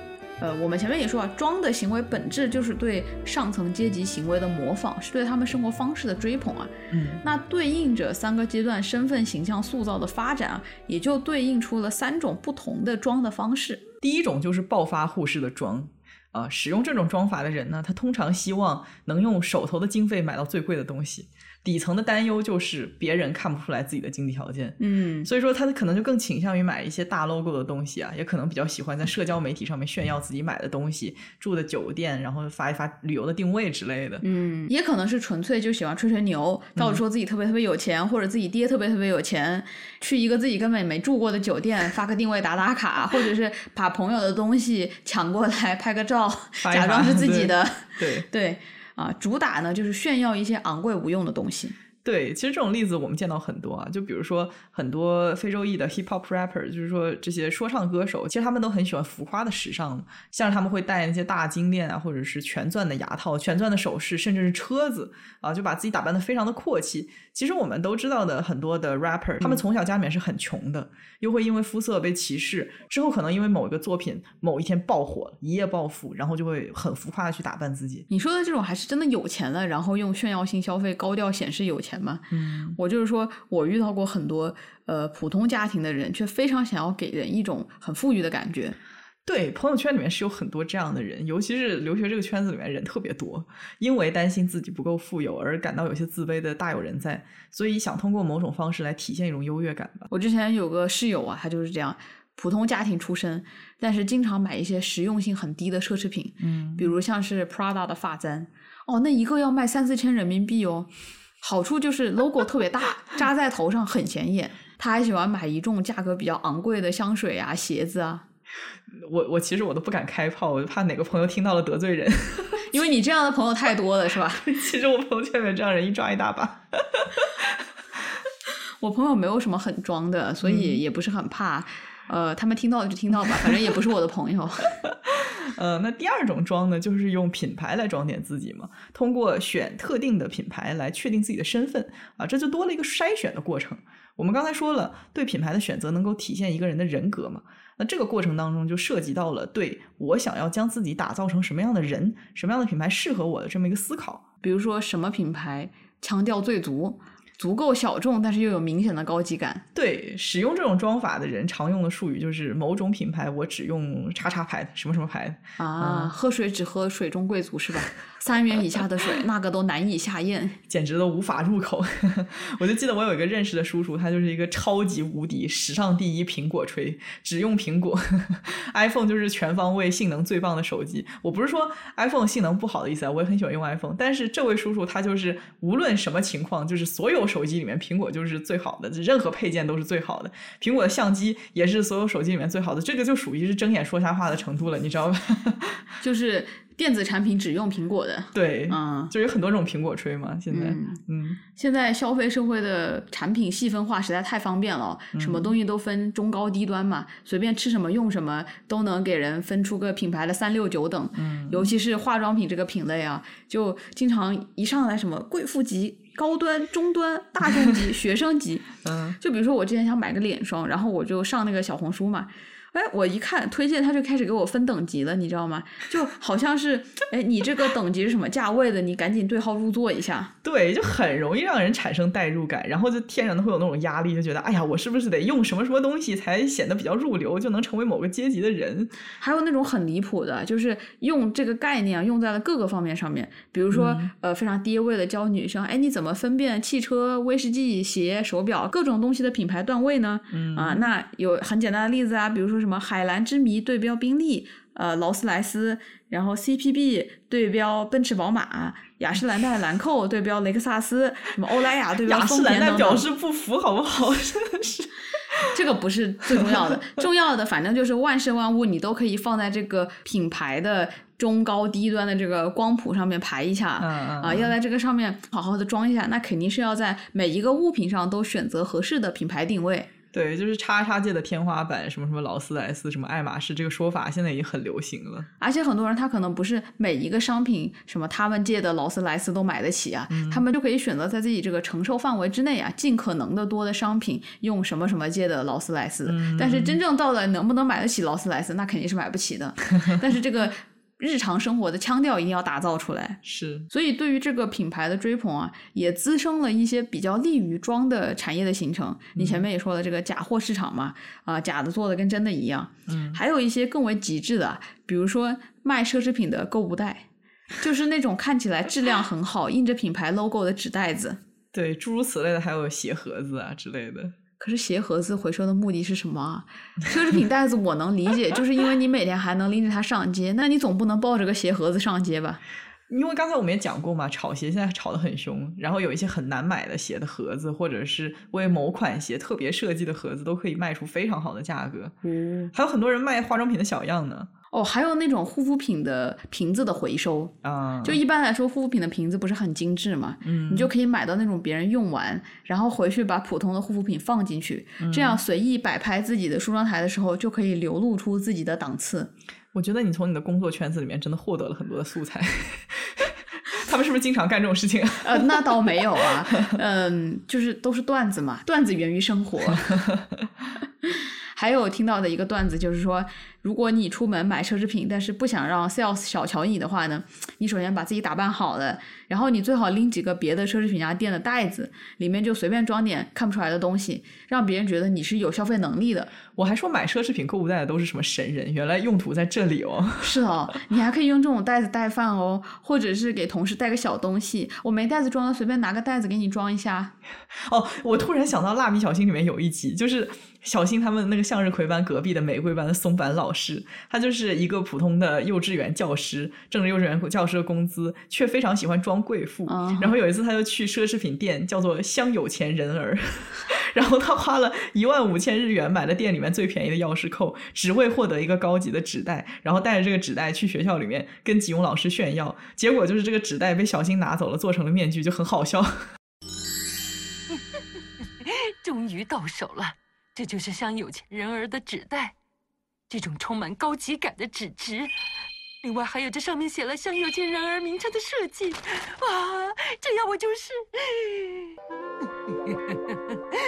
这样一来我也算是名媛的一份子了。而且他把香有钱儿的袋子不得已送给小新的原因，竟然是他不想在吉永老师面前承认倪妮说这个袋子是比老师生命还要重要的东西呢。对，不过你不说我都不知道，蜡笔小新竟然会有这样的剧情哦，笑死！我小时候也看蜡笔小新，但是完全不记住这些。你到底是为什么会记得啊？因为你就是没看过，你不要小瞧一个看完了一千多集《蜡笔小新》并且持续追更的女人，真的很好看。我的天呐！不过我觉得啊，其实小新里面很多的内容，我现在想一想，它可能超过一个小学生的理解程度。确实，比如说里面对于家庭啊、对人生的幸福啊、对职场的一些观点，可能你小的时候甚至都没有上过班，也没有真正的说有什么亲密关系，更没有说你有自己的家庭，你是很难理解的哈。对啊，就是前一段时间不是流流行说野原广志，就小新的爸爸，他是一个情绪很稳定的男人，是的，但是小时候你就记得这个人脚很臭。那个话怎么讲来着？对于小学生来讲太幼稚，对于成年人来说刚刚好。那前两个级别的妆，其实我觉得难度都没有那么大，只要你紧跟社交媒体的潮流，勤逛商场和购物网站，然后订阅一些时尚杂志啊，都可以紧跟这个贵族时尚单品。确实，但是到了第三个级别，我觉得装的难度它就上来了，因为这个时候不是快功夫，它是慢功夫了。嗯第三个阶段的装主要是围绕着文化资本和信息差来的。嗯，这个时候在消费上，你不仅要懂得如何挑选品牌，更要懂得品牌的故事、产品的细节，形成自己的见解，用文化资本充实自己的消费。嗯，更多的时候，让一个人和上流阶级更接近的东西，都不是消费本身，而是像交响乐啊、红酒啊、奶酪、茶叶这些价格本身没有那么贵，但是具有悠久的文化属性的东西。嗯，《装腔启示录》里面有对这一阶段的装很好的一段 demo，我给大家念一下啊。脚趾抠地吗？我要开始脚趾抠地，只是看着这段文案，我就开始翻白眼。麻烦你专业一点，女主播。Sorry。隆隆的飞机声里，唐颖正在专注翻一本叫做《Intelligent Life》的新杂志，《经济学人》的新办刊物。报道的内容主要与生活有关，装帧符合现代审美，只有英文版，腔调十足，加上大陆不售，更加稀贵。于是他费力托不太熟的朋友从香港带回，真的好装啊！不要打断我。唐颖的新项目常常出差，李程很快攒出了 VIP。同学里成为空中飞人的不多，他不禁开始将“出差”二字引以为荣耀。只是连续几周炫耀般将各家航空公司的飞机餐、空乘服饰与服务态度都公开评论一遍之后，朋友圈的点赞数量开始慢慢减少。于是他上周又开始在朋友圈宣布：身为律师，难得放松时间就是在飞机上，没有电话网络，没有邮件必回。可以偶尔专注生活，做一回自己，把这里当做我的空中移动图书馆。配图是座位小桌板上一瓶圣培露和《Intelligent Life》的杂志封面，加了低饱和滤镜，宣扬健康又老派的生活方式，显然比做功课一般，对比航空公司的飞机餐更有腔调。果然，原本已经看腻“飞机”二字的朋友们再次耳目一新，那条朋友圈的点赞又创新高。有时候的他活在朋友圈里。杂志唐颖只买了一期，只要上飞机一定带在身上，认真装在他的小牛皮革托特包里。连杂志的页面也被精心撒了柑橘香水，如此高贵，以至于他翻动书页时都忍不住矜持地圈起小拇指。只是英文杂志下了飞机后，他是绝对不会翻开的，就像他绝对不会承认此刻费力阅读品味杂志，在生死堆里艰难跳跃的自己。每周 iPhone 屏幕使用时间报告显示，他使用最多的 App 是抖音和韩剧 TV。没人知道唐颖在空中图书馆里翻了两个月的杂志，只看到了第二卷的第三行。生词太频繁，语法太精妙，而他，嗯，抿了抿嘴，只愿对自己承认，英文并没有自己表现出来那么好。这一段这个 Intelligent Life 的杂志啊，换成了爱尔兰作家 Sally Rooney 的全英版的聊天记录，在电视剧里面换成了这个。对，感觉自己又一次躺枪。但是 Sally Rooney 确实是更为合适的都市青年的文化符号啊。确实，这些年他在欧美特别的火，他的作品呢很文艺，阅读难度也相对低，主角也都是内心细腻敏感的都市青年。这个作家也因为作品改编的电视剧《正常人》为大陆观众熟知嘛，所以我觉得是一个很好的文化符号。对。你不觉得其实就是做这种事情，就是在告诉别人，我并没有在装，我就是在一种优越的环境当中成长，所以才变成了现在这样有品位、有文化的人吗？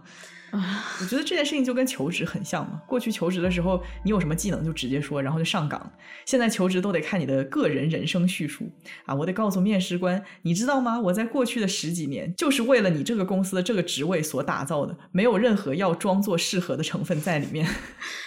笑死！主打一个自然融入，对呀，要用自己的穿着、谈吐和信号告诉别人，你看我的环境就是这样啊，我就是这样生来就是做这行的呀。主打一个自然，很松弛啊，对吧？Elizabeth 在《微小的总和》的书中也引用了另一个社会学家道格拉斯·霍尔特举的一个例子啊，他说：“呃，听歌剧这一行为本身并不是文化资本。”而是何时把这一活动列入计划表？你去哪里购票？对音乐的欣赏，在讨论其他问题时引用歌剧信息的能力，拥有能分享这一经历的朋友，以及最终能理解去听歌剧是对时间一种有价值的利用，这些知识有机结合在一起，才形成了文化资本。嗯，所以说，在这个第三个阶段上啊，我觉得买得起是一说，但是能不能讲出自己的见解，那就是另一说。老于这个时候要引用。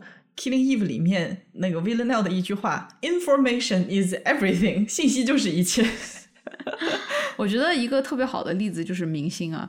我在这里说一下，我本身是非常反感明星这个产业的。你说的是流量明星这个产业？对对，就是流量明星。嗯，很多明星他本身是受教育水平不高的嘛，那他成名以后呢，可能经常去什么时装周啊、上流社会的晚宴啊之类的，他们所用的东西都是顶级的品牌啊。嗯，但是一旦他们开始讲话了。你就知道他们是永远不可能得到上流阶层真正认可的。嗯。那在这个阶段，如果要融入啊，你就要去懂得不同东西正确的使用方法。你要知道 whisky 怎么喝，咖啡、茶叶的文化的蕴含，古典音乐怎么听，要怎么去加入小众圈子的文化沙龙，侃侃而谈不同设计师的理念。嗯，所以这个背后确实需要付很多的功夫。这就是为什么我们前面看到唐颖啊，他为了拿到那本杂志，还要不停的托人，要去了解现在哪个杂志是最新的，我要怎么去获得。嗯啊，反正就是有种种的这个障碍在里面。对，而且最重要的还是得有自己的想法嘛。要点就是，呃，要和大部分人差的不能太远，但是要有一些轻微的不同在里面。嗯，就是说，在这个 AI 时代，说一些 AI 就能整理出来的话，那就显得你很没有水准。一样东西，你觉得它为什么好？你觉得它哪里不足？你得有东西可说，而且说的话不能没有建设性。那能达到这样的说话水平，就得对这样东西有足够深入的了解。嗯，而且。在一些休闲消遣之物上面花钱花时间了解，本身就是在给一个人的身份贴金啊！就比如说，我说我花了几年的时间在精通面试技巧上面，我刷了上千道题，这样会显得我很高贵吗？也不能。但是如果我说同样的时间我花在了研究喝酒、喝茶、听音乐上面，就可以把别人装到。我们看《装腔启示录》，其实就是在看一些懂王发表见解嘛。真的，你懂不懂其次，但是首先你要有自己的观点，你要显得自信，而且勇于表达自己的观点。对 对。比如说唐颖去参加那个有钱人办的四合院的画展那一幕啊，他提前了好几天学习艺术史，到处查资料研究展览的画作，然后到了风，然后到了看展那天要风轻云淡的讲出自己的见解，好像这些都不是自己临时学来的，是长期积累下来的修养。嗯，对。我觉得这也是这些年知识付费这么火的原因啊！都市男女都很忙，但是文化这一块呢，还是得抓。嗯，没时间看书，又要显得自己有文化咋办呢？就只能知识付费了。快速五分钟学习世界经典名著、主流思想、政治时事、前沿科技。不得不说，这年头这个想要装一把实在是太卷了，还要去上一下这个成年大学。对啊，而且装腔这件事情非常残酷的一点就是，总会有人看出来你是在装。嗯，你记不记得唐颖在画展做董王的那场戏？我就跟你说，赶工出来的东西一定是会被人看出来的，因为当一个人不懂装懂的时候，他会非常容易像唐颖一样用力过猛，就是嗯想要显得自己懂很多。很多时候，那种有钱有闲、侃侃而谈的松弛感是不能通过集训达到的，反而可能会出现反效果啊。那这样的阶级现实摆在眼前，就会让人觉得非常的无力。嗯《装腔启示录》里面，我觉得唐颖的甲方万国集团那个 CEO 叫做马奇远，也就是带唐颖去看画展的那个人，我觉得他可能是这个里面演的最好的角色。他对唐颖说的一句话让我印象非常的深刻，他说：“我就是喜欢看你努力向上的样子。”嗯啊，那这句话的背后的潜台词是什么呢？就是说，唐颖为了装出自己懂很多、有格调、有思想所做出的努力，哪怕他装的再风轻云淡、隐藏的再好，马奇远这个富人他都看得到。而这样的努力的人，在富人眼中就像是玩物。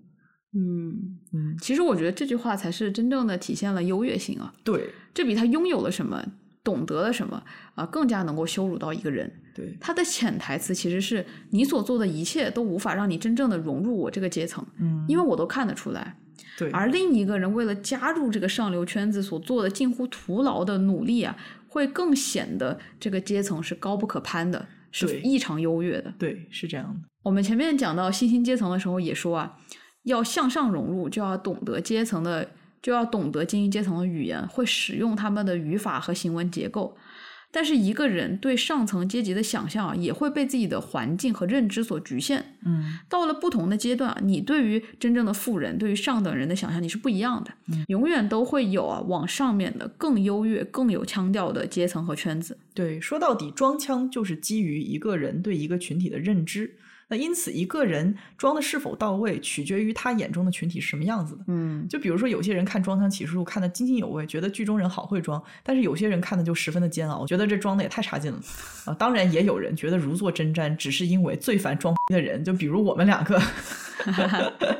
嗯，而且其实不同的圈子也有着不同的群体特征嘛。你这些 CBD 投行精英的装法，可能只在 CBD 投行的精英圈里面适用；同样的装法拿去贵妇圈也会显得不入流。啊，或者说像徐子泉那个样子，他被派到东三省出差的时候，跟当地的生意圈也是格格不入的。嗯那既然每一个人对群体的认知都是有差别的，那么就必然会出现在融入这个群体这场考验当中，一些人比另外一些人表现得更好，他们更符合、更深入这个群体的形象，也就是说，他们更卷啊。就比如说唐颖这个人，在他的圈子里面就是个卷王，嗯因此他就形成了有关装的鄙视链。啊啊，比如说剧中想要展现的这个 CBD 的精英群体啊，就是装一个小众但高级，各个方面都是啊。我们拿作者很喜欢用的这个香水做例子，那么想要在 CBD 的精英当中突出重围，用呃什么 Chanel 啊、Gucci 啊这样的商业香水，肯定是不能够体现自己品味之独特高级的啊。大家都知道都用，你用了就没意思了，对吧？嗯所以说，除了知道香水的品牌之外，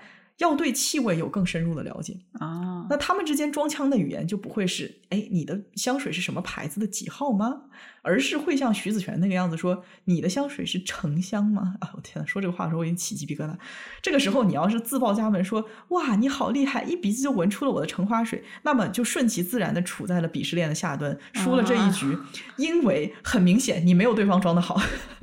那么这个时候唐颖回复说，哈，你的香膏也不错呀，是佛手柑吧？那他就可以合理的鄙视徐子泉了。一是我并不惊讶于你能闻出香水的前调，二是我还能闻出来你的，三是哎，你这点挑衅的问题根本难不倒我。你以为你可以在我面前装到，但实际上我比你还会装。所以这个男的后来又反击了他，就是用了一个非常昂贵的钢笔，之后在他的手上写下了一个我也不知道是什么的香水的牌子，好像就是更加的小众，更加的高级。我的天，我都白眼翻到脚后跟，我真的是。总之，在装这件事情上面，你要主打一个信息差，谁懂得更多，谁就赢了。嗯如果我懂了，你没懂的，那我的腔调不就比你高吗？真的是，哎，其实我还想要说一点啊，这部剧的妆其实是有两种的，嗯向上妆和向下妆。啊、对我这里的上和下我都要打上引号。笑死我！真的疯狂澄清，我们指的是根据这个装的鄙视链来讲的向上和向下。是的，嗯向上妆就是我们熟知的扮演你上面这个阶层的行为，嗯表现的比自己实际的样子更为优越。向下指的就是啊，尽管自己的客观条件已经非常优越了，但是要装的非常的朴实、谦逊、平易近人、接地气，将自己和那些张扬挥霍呀、注重物质享乐的有钱人区分开。对，过去我们看到很多剧都有没钱装有钱的桥段，就比如说像是什么买假货装富豪，结果被拆穿，或者是反过来有钱人装普通群众，然后恋爱谈到一半，突然发现，哎呀，我的对象是某某集团大小姐、大少爷这样的，啊，但是现在已经不是买买假货、做做表面功夫就能糊弄得过去的了。像我们刚才说的，要由表及里的装，使人信服。但其最终目的是始终不变的，就是体现自己优越且讨喜的人设。嗯，那具体怎么去体现方式是不限的，而且讨喜的这个人设一直在随着时代和环境的变化而变化。我们精英那一期也说到过这件事情，所以现在在什么圈子里，什么样的身份讨喜，没有一个固定的答案。嗯，不过我真的不知道这个作者导演是不是无意而为之啊？这部剧里面所有的女人都在向上装，男人却在向下装，就像是唐颖、美玲、大王、王玉素这种。职场女性，职场女性对，都在装成比真实的自己更美、更干练、有能力、更富有、更坚强、更豁达、更优雅端庄的这么样一个形象。嗯，唐颖不说别的，她是一个带妆入睡的女人。我就这一句话，好吧，可怕不可怕？这个样子，就算隔天起晚了，也能够保证以最完美的形象示人。那唐颖的前上司大王，因为他的能力不够，他就靠打压下属来稳固他自己的地位和权威啊，推脱责任以保持有能力的形象。然后他的现上司王玉素也很有意思，他说他自己活到了不需要靠奢侈品来维持身份的境界，但是他买假鞋穿。你懂吧？我的意思就是说，如果你真的活得这么明白，那你为什么非得买假鞋，不能直接买好看也有性价比很高的鞋来穿呢？啊，他的妆其实更加隐晦，他装的是女上司的那种豁达的姿态啊。对，然后再反观剧中的男人们，男主徐子泉从家境到自身条件都非常之优越，但他致力于打造一种我与别人都不一样，一点我都不优越的平易近人的人设。哎，实际上他的起跑线比别人已经领先了几里地啊。那他对普通人的生活和心态是太不了解了，实在是。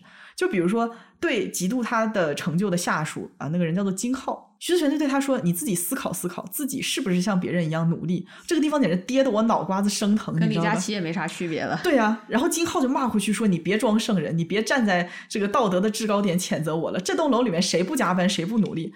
这句话一点都不假哦。徐子泉越不承认自己优越，越表现的接地气，他就越让人反感。嗯，就你想。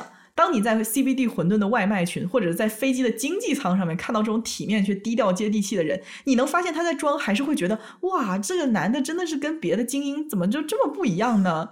啊，这个就让我想起一件很很久之前的事情，就是我跟家里的朋友吃饭的时候，人家就是夸奖公司里面一个高管的儿子身居高位，但是他行事非常的低调，就是说他之前坐飞机经济舱。就把空乘叫过来，轻声的跟人家说：“说我是谁谁的儿子，但是你不需要特殊的照顾我，也不需要安排升舱。”啊，我听了之后真的是大翻白眼，生怕空乘不知道，真的是生怕有谁不知道你是谁的儿子。哎，我的天呐。然后唐颖不是跟徐子泉说：“说也许你是装的，但是我找不到你的破绽。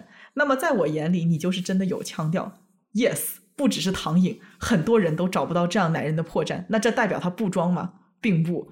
装这件事情最吊诡的地方就在于，你只要装到不被拆穿的程度就足够了。嗯，然后还有另外一位特别神奇的大哥啊，就是徐子泉的上司 Richard，也贼能装。明明就是在什么物欲横流的中心身居高位，却高深莫测。哎呀，参透人生，对人可仗义了，跟公司里面其他的高管都不一样。就是另一个高管每天就是在忙前忙后，但是他每天就在拼乐高。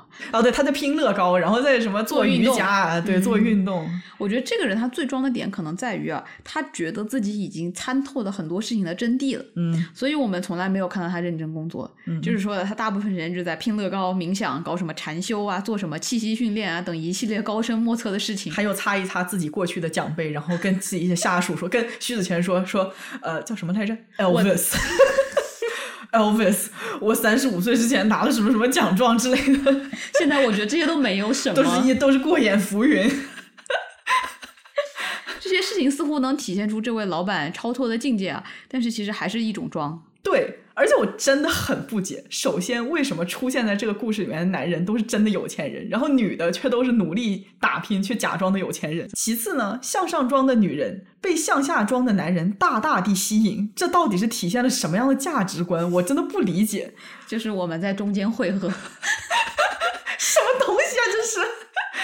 没有没有，我觉得不仅这部剧啊，生活中也是这样嘛。我们就看到很多这个装谦虚啊、装接地气的大佬啊，但很多的职场女性还在一个寻求向上认可的阶段。嗯其实说白了，还是一个权力的体现。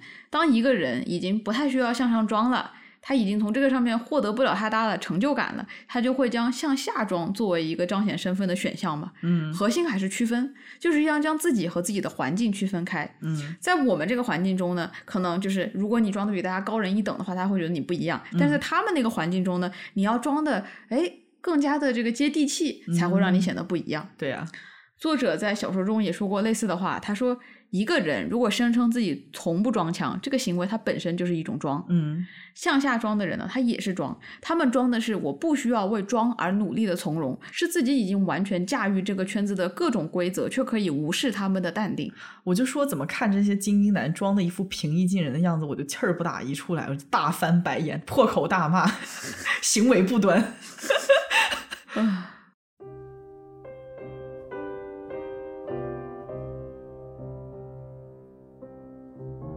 们前面聊到了历史上三个层次的阶级表演，以及三种相对应的装，也就是用不同的方式去模仿和接近精英阶层。那么接下来我们想要聊一下人们为什么会装，费尽心思装的动机到底是什么？我觉得首先啊，人们多多少少都对权力呀、地位呀和这种大家认可的一种渴望嘛。那你装无非就是为了展示自己的地位，嗯而且只有被大部分人认可的方式展示自己的地位，才能得到大多数人的肯定嘛。嗯啊，所以说从古至今啊，大众就非常容易被所谓的上等阶级所制定的行为准则所影响。嗯 Adam Smith 在《道德情操论》里面就写下，正是由于我们倾向于钦佩富人和大人物，并因此对其加以模仿，才使得他们能够树立或领导所谓的时尚。他们的穿着打扮是一种时尚，他们交谈时使用的语言也是一种时尚，他们的举止风度也是一种时尚行为，甚至连他们的恶习和蠢行都成为一种时尚。很多时候，人们对于上层阶级的模仿，其实就是一种无意识的跟风。他们觉得这些富人啊、大人物很厉害，所以他们的行为啊什么都是厉害的。嗯，那我们的消费和行为呢，就在潜移默化间被影响了。因为他们是被推崇成人上人嘛，所以说他们做的一切都成了优越的准则。我就记得很久之前，这个蛇皮袋这个东西，它被 LV 参考了，然后就做成了几万块钱的包。结果这个农民工用的几块钱的蛇皮袋，突然间就成为了一阵风潮，引得人们争相抢购。这件事情真的是挺讽刺的。嗯嗯，确实挺讽刺的，就是他们看中了一个东西，不管这个东西原本是什么价值，只要是他们认可的，突然间就就火价起来了。对，嗯，嗯然后我们说一下“装腔”这个词为什么能成立，它本质上的逻辑就是社会阶层是一种表演。为什么呢？因为本来就没有所谓的阶级这么个实在的东西存在。阶级它作为抽象的概念啊，只能通过一个人的行为、消费、语言来体现，它没有一个实质。啊，就算一个人他多么有钱，出身多么上流，这些都不像我们的外在特征一样，你站出去你就可以暴露在外，对不对？人家一眼就能看见。嗯阶层必须要被表演出来，并且被他人所识别到。那么既然是表演啊，就可以被学习。萧伯纳的戏剧《皮格马利翁》就讲了这么一个故事嘛。故事中，语言学家希金斯和朋友打赌啊，他说我用六个月的时间就可以将街头的卖花女伊丽莎从一个贫穷粗鄙的形象转化成一个上流社会的名门淑女。那他朋友觉得这不可能啊，一个人的身份是怎么可能在六个月的时间就进行这么大的改变呢？嗯但是之后，希金斯教授用一系列的语音语调、仪态、礼仪、谈吐的训练后，伊丽莎真的脱胎换骨了。她成为了出入任何高端舞会都能引起瞩目的淑女形象。而且最吊诡的就是，人们会自然的想要去模仿这些人上人的行为。非常著名的社会心理学家 Albert Bandura 就提出了很著名的这个 social learning theory 社会学习理论啊，他就说人们可以通过观察和模仿受到他人或者说其他的榜样所强化的新行为来学习某种行为。嗯而观察学习的核心其实就是奖赏与惩罚啊，什么意思呢？当人们模仿了某些人上人的行为，然后获得了利益或者奖赏，那么这样的行为就非常容易被学习并且沿用啊啊。不仅如此，你甚至不需要自己亲自受到奖赏，你只需要看到某一个人因为做了某些行为而受到了好处，就足以驱使你去效仿这样的行为。嗯所以说，人上人嘛，啊，那过着大家都羡慕的有钱有闲的人生，他们的行为总是吸引着人们去效仿。就比如说，每一位看过卡戴珊真人秀的姐妹们，追完之后说话总会沾染一些卡味，like that's totally normal。That's so cool.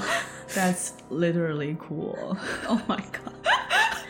就说人们会因为觉得你过着这么好的生活，然后你又这么去说话、去行动的，那你的这种好的生活和这个行动，它肯定是有一些联系的。所以我就想要去学习你这种行为，看看是不是也能够过那么好的生活。Yeah, absolutely. Can you stop? Yeah. 而且我觉得装啊，或者说是模仿富人，你这种行为受到的奖励也很明显啊。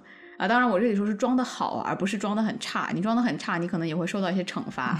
对，嗯，比如说在剧里啊，你混入了这个富人圈，你就可以得到更多的机会和人脉，有助于你在职场上往上爬，甚至可能会遇到同样这个臭味相投，不对，腔调相同的精英，找到所谓的社会条件更好的配偶。而且这些还只是外部的奖赏，装的好，其实它就是一种刺激多巴胺分泌的行为。哎，啊我们的这个嗑药 talk 又要来了，它还能够给人带来内部的对个人的满足感、骄傲感和成就感，于是也就演化成了一种对于装的好本身的追求。嗯你内心向往成为更会装的人，如果在人群里面成为最会装的人的时候，你会获得一种成就感。啊而，就比如说唐颖就是这样的人，他对于装的好的人就是那种发自内心的敬佩。他的三位领导一共进行过两场装的 PK，啊，一个是美玲和这个大王装谁更懂吃啊，谁的电影品味更加学院派。然后后来还有这个王玉素和美玲比谁更懂这个冬阴功汤里面的香茅。嗯 然后这唐颖明显就是对占上风的一方，哎呀，那种崇拜呀、敬佩呀，啊，他眼睛里面都有星星的那种感觉。我觉得第一场这个美玲和大王比谁的品味更好，真的是看得我 如坐针毡。他们 看了一部就是非常老的那种，就是黑白的法国电影，对，然后每个人都想要睡觉。时间特别长。我觉得那是体力的比拼，就是比谁能够看完了不睡觉。真的，但是我觉得装的这个行为啊，真的有时候很像赌博，嗯你赌的就是一个信息差。嗯，两个人也许都在装，那这个时候呢，谁懂得多谁就赢了。对啊，而且两个人可能也都不知道对方的底牌是什么，就是你到底懂多少嘛。我必须得展开讲一下你说的那个非常点的王玉素和美玲姐的香茅大战。一开始呢，就他们去一家餐厅吃饭嘛，然后美玲她就故作嫌弃，她就说：“哎呀，这个餐厅的冬阴功汤香茅味道不对这个美玲吧，她就特别乐意挑事儿，你知道吧？啊。”是。然后呢，这个王玉素她就眉头一挑，她说：“哎，味道哪里不对？”嗯，美玲就说啊，可能我就是只吃得惯最正宗的，我的味觉已经形成记忆了，它是很难用语言描述出来的。然后王玉素呢就若无其事的尝了一口，他说：“哦，我刚才尝了一下，这家店用的是中国香茅，所以味道涩一点。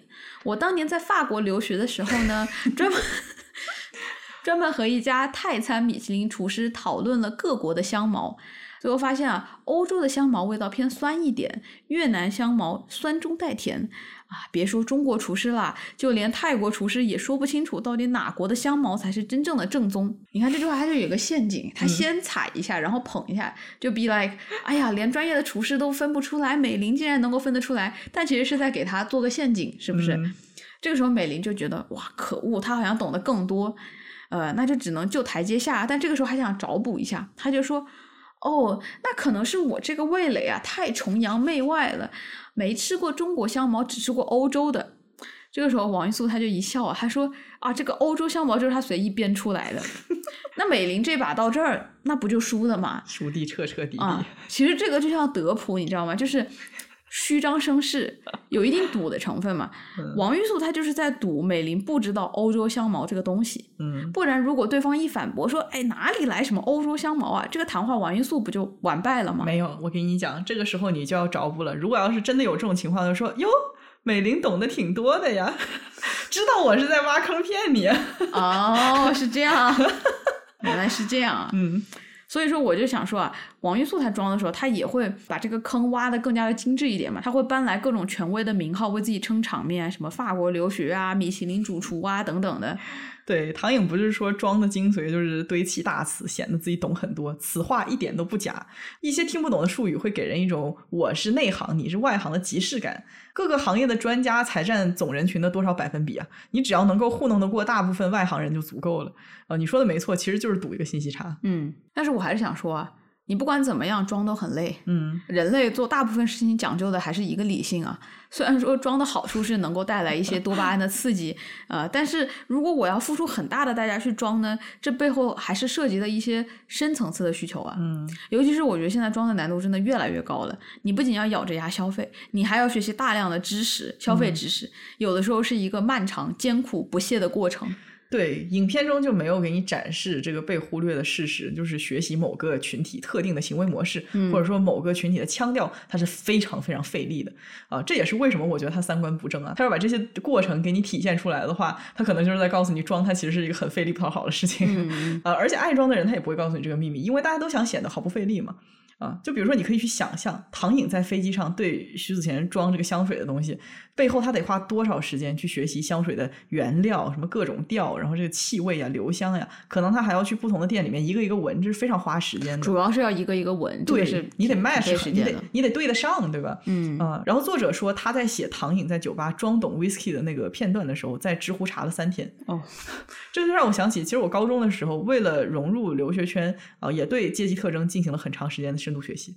为了表演，伪装成与自己身份不同的群体而煞费苦心，这看似是一个非常不可理喻的行为。因为仅仅想要表演有腔调的人，他是一个动机很古怪的事情。到底为什么要这样做呢？我觉得学生做的时候，你的时间还是挺多的。但是对于一个职场律师来说，我觉得你都已经这么忙了，你下班了你也不休息，你去捯饬这些，对实在是非常费劲啊。对，所以说我前面也说，它涉及到一个深层次的需求，嗯这需求其实就是人们向上的动力和对于归属感的渴望。对，很多时候，人们装是为了融入一个群体，有时候甚至是为了对抗歧视嗯啊。因为很多时候，人们会从你的外表来对你进行一个快速的判断和分类。嗯如果你的消费没有体现这个群体认同的价值观，那么很有可能你就一开始就被排除在外了。对，基于着装和外表快速分组，然后对不属于自己群组的人进行区别对待，甚至有偏见，这样的行为甚至可以说是写在人的 DNA 里面了。嗯因为并不只有成年人会这样做，其实小孩子在没有大人的指导下，已经可以自然的去这样做了。嗯啊，心理学教授 Rebecca Biggle 在一个小学的夏令营，给一群小学生发了蓝色、黄色两种颜色的 T 恤衫，想要观察一下，仅仅是衣服颜色不同，能不能够引发偏见的产生。嗯结果在夏令营结束之后，实验组的小朋友给自己颜色的组员赋予更多的正面特质，他们更倾向于说我们组所有人都有什么什么正面特质，完全没有负面特质，这种非常绝对的话。嗯啊，也就是说，形成群体并且排他，可能都不需要后天的学习，人天生就会这样做。这也就是为什么消除对某个群组的偏见是一件非常非常困难，并且需要人们持续去努力学习去做的事情。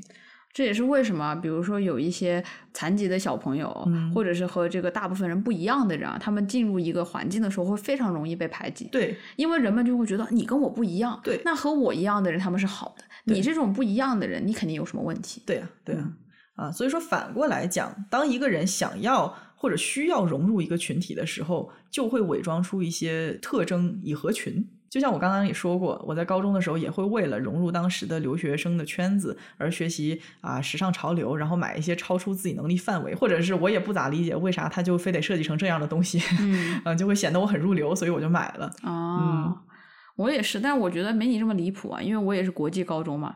我就感觉在高中那个年龄嘛，大部分的同学已经开始认识一些社会阶级特征了。嗯比如说会根据家长开的什么车啊、学生穿的衣服、书包、鞋子、用的手机来判断一个人的家庭经济状况。嗯同学之间也会传啊，某某的家长是做什么职业啊，或者是哪里的领导。嗯所以有的时候为了显得没有不合群啊，就会要求父母给我买一些贵一点的东西。嗯因为有时候当一个同学穿的比较朴素啊，也不打扮的时候，可能就会遭到同龄人的议论。确实确嗯实，尤其是一个人还没有完善个人身份，完全不了解自己想要究竟是什么的时候，对融入的需求就会很高。嗯因为你融入，就意味着你自然而然的可以获得某种身份，比如我是这个组的，我属于这个群体。嗯即使这样的身份可能与自己真正想要成为的人并不相符啊，但只是因为我的这个身份缺乏而感到匮乏、恐惧的时候，会更容易去伪装进入某个既有的群体。对，其实装啊，faking 这个行为在组织心理学啊，就是更多在研究职场心理学的一个分支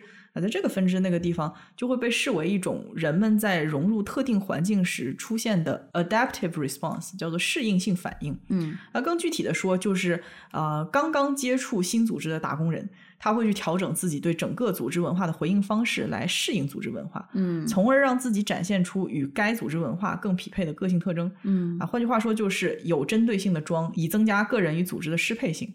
简单的来讲呢，装就是一种普遍被使用的融入新环境的方式和手段啊，是对环境的评估和对个人的调整。这个并非是不诚实之举。就像你刚刚的这个黄蓝 T 恤的例子啊，嗯如果我今天去一个新学校，然后发现这个学校里的学生基本上就只穿黄色和蓝色的衣服，嗯，那我的第一直觉肯定是我需要买一件蓝色或者黄色的衣服，对，即使我最喜欢的颜色可能是红色。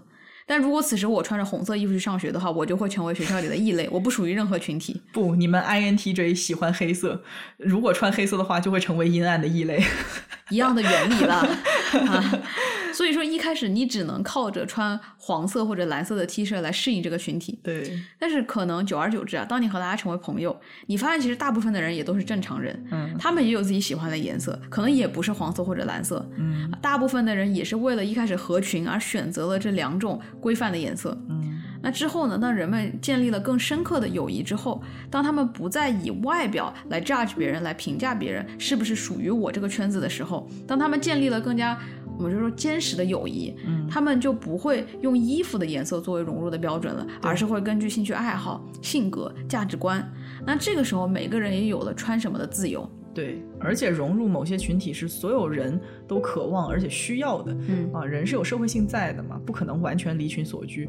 融入群体是安全、舒适、无风险的，而且最重要的就是它是正常的。对，在一个人没有找到自己的身份之前，或者是没有办法表达自己身份之前，我们唯一能做的就是根据目前被接纳的范式去成为既有团体的一份子，对，打造成这个呃容易被群体所接纳的样子，对获得一个轻松的身份。嗯装腔的作者在采访中说过这样一段话啊，他说：“装腔代表着一个人用力生活的姿态，是与自己和解的必经之路。”嗯唐寅本质上就是我们所说的小镇做题家，小城市长大，努力考上好大学，来大城市打拼。他看到了一个完全不一样的世界，并且想要留在这个世界。同时，他明白自己与这个世界的差距，他想要融合进来。当你一无所有的时候，融入一个群体的办法就只有一个：伪装自己，假装已经融入了。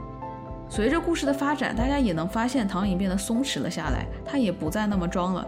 而根本的原因，除了他的成长，还有另一个原因是，他已经在这座城市安定下来了，他融入了他曾经一直想要融入的那个世界。嗯啊，也就是说，作者这段话他想说的是，呃，实际上装是我们想要被一个群体所接纳的一个，可能一开始是迫于无奈所采取的措施。可是装它不代表真正的融入，因为在装的时候，人的一举一动都是紧绷且刻意的。只有当一个人安定了，他才会放松下来，释放真实的自己，自然的一面。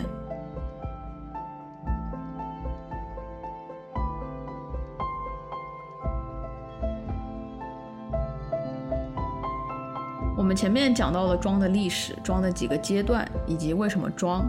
在节目的最后一个环节呢，我们想聊一下关于装的一个最近很火的概念，也是一个非常容易让人产生误解的概念，就是近几年很流行的 “fake it till you make it”，翻译过来就是你装到成真为止。嗯这个概念在职场中十分常见啊。大意就是说，当你想要拥有一个特质，但是还没有的时候，你可以假装自己有，然后按照已有的方式行动。这样，在你的行为和别人对自己态度的强化下，你就可以逐渐获得这个理想的特质了。然后你就不用装了。嗯，我觉得这个词还有很多的分身，就比如说吸引力法则，还有什么自我激励等等等等。但万卷都不离其宗啊！它主打一个，你先觉得自己已经成为什么样子了，然后装着装着就成为真的了 啊！你可以假装自信，直到真的自信；假装精致，直到真的精致；假装成功，直到真的成功。对，它是有一定科学道理的，就是说我们的情绪和想法这些内在的东西是可以被我们外在的行为所影响的。嗯啊，可能一个人他很难过，但是他逼自己笑啊，一笑，他的大脑就会觉得，哎，他可能不那么难过，然后就会分泌一些化学物质来匹配他表面上的快乐，嗯于是他真的就快乐了。啊 啊、也就是说，当你先给自己一个假设，就比如说我现在是一个很优雅的人，那么这个时候你的行为就会往优雅的方向去靠拢，然后靠着靠着，你就突然理解了优雅的真谛。这么说来，我确实是一个 fake it till you make it 的践行者。我们说啊，一个人的表象实际上是来自于内在的本质。嗯 Fake it till you make it，它旨在说啊，当你内在不足的时候，你先假装这个表象存在，用行为带动内在的发展，最终的目标是获得那个内在的本质。嗯现实生活中呢，对于怎么诠释“装到直到真为止”啊，这个成真的理解，其实我觉得有两种。咱们用《装腔启示录》的故事作为例子啊，第一种诠释就是，哎，我装着装着，我就成了这个圈子所真正推崇的样子。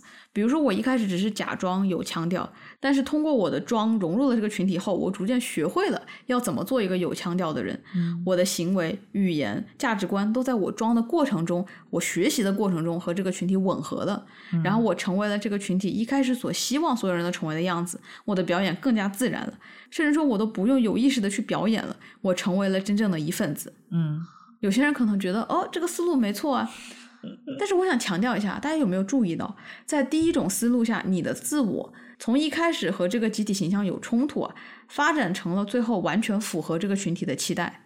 你在做的实际上是把自己真实的那部分给放弃了，给割舍了。对，就是装着装着把自己给装没了。这个地方有必要区分一下融入 （fitting in） 和归属 （belonging） 嗯啊这两个概念。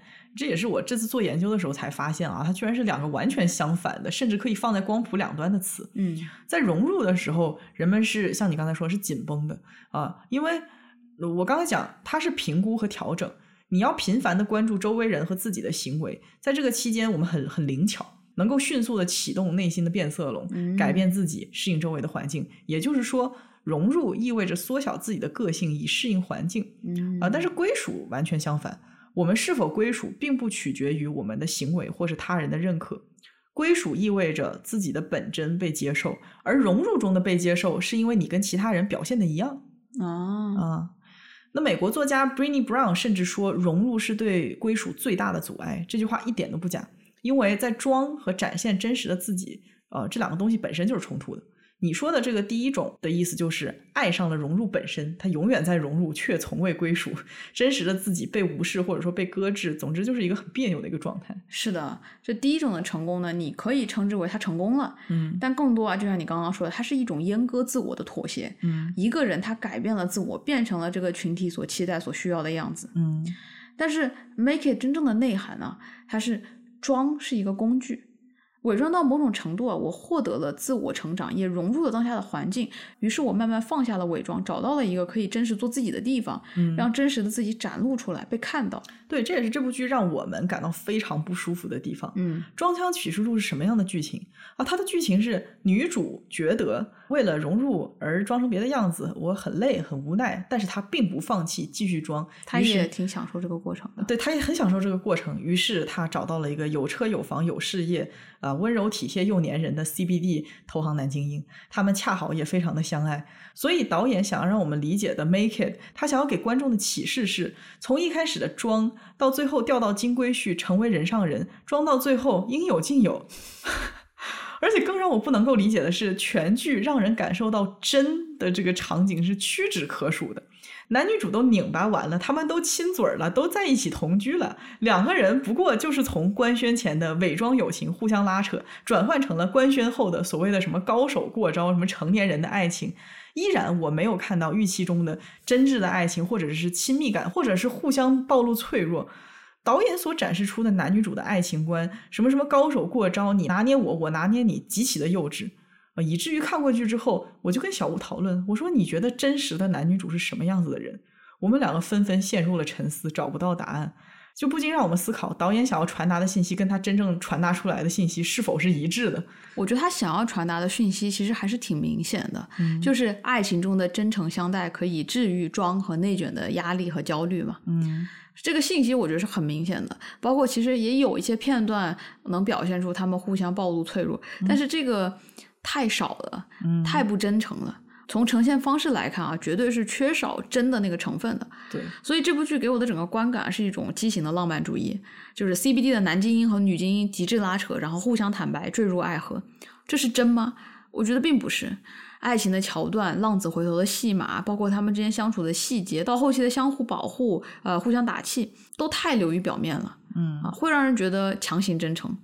似乎他是想要把相爱后的真和前面的庄进行对比啊，两个人都看到了彼此狼狈的样子，但是这个地方的爱情让人真实，它被用作了一个前提，嗯却没有展现两个人是怎么从对方身上找到去伪存真的力量的，是怎么从爱情中获得这个可以卸下防备做自己的力量的。对对对，以至于我也觉得挺好笑的。最后这个剧放完了，很多人竟然在讨论啊，小城市去大城市打拼的女主到底配不配得上帅气多金、有房有车的投行男主？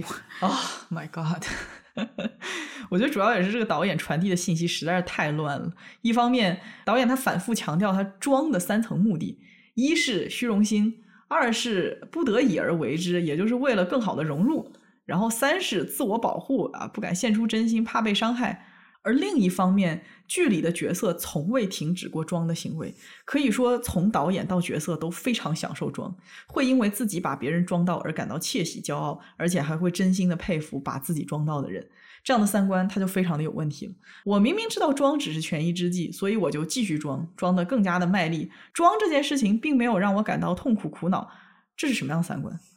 就他这个装的行为，其实从头到尾没有什么很大的改变。对，没有什么很大他的改变只是说哦，我获得了爱情，这个爱情它可能是某种真，他就是很拧巴在一起。嗯，而且真的就像你说的，他似乎因为自己很懂装、很会装而沾沾自喜。对，啊，虽然我可以勉为其难的认可装的工具意义啊，但是我实在无法打心底里为这个行为本身赋予任何的正面价值。就像很多人，你说他装，他和你说：“哎呀，生活所迫啊，大家都这样啊，我这是不得已啊。嗯，这是 OK 的。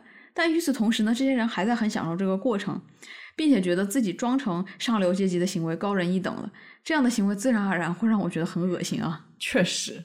不过我是觉得在装和成为之间有一条 fine line，呃就是一条很微妙的界限。那你觉得这条微妙的界限在哪里呢？我们前面说装是一种表演啊，我觉得它是一种浮于表面的发送信号和展示。嗯有些人会爱上装，他的心态其实是我爱上了不用真正努力，却可以假装拥有很多、懂得很多的这个表演，嗯，就他喜欢这个表演。嗯肯定了装这个行为啊，就是肯定了一个人的外表呈现优于他的内在。他传递的信息是什么？就是我这个人什么不重要，我的内在是什么也不重要，我喜欢什么不喜欢什么完全不重要。重要的是我给别人展现的样子是怎么样的，我在他人眼里是不是成功，嗯在他人看来我有没有发射出我想让别人接受到的信号。嗯嗯所以说，在一个快节奏啊，大家都基于表面功夫快速了解一个人的今天，很多人他也呃不真正关注内在了，嗯只要显得高级有范就好，是不是？那又怎么样呢？那回到装和成为那条线啊，我觉得最大的区别就是动机，嗯就你一开始装的动机是什么？你是为了更好的表演，表演的更自然，还是说你想要去收获那个内在的东西？你想要去求一个真实的东西，也就是你是为了表现还是为了实在吧？比如说一个人他刚开始接触古典乐，他可能也不太懂，呃，他去听一些演出，那这个时候他可能装的成分居多，嗯但是随着慢慢的接触啊，他开始对古典乐越来越感兴趣，然后他学习一些相关的东西，目的是为了能够下一次在音乐会中听出更多的内容，那也就是开始进入古典乐的内在，慢慢的、慢慢的看演出成为了这个人的生活的习惯，他也越来越能够享受这个行为本身，他开始发自内心的欣赏这种音乐形式。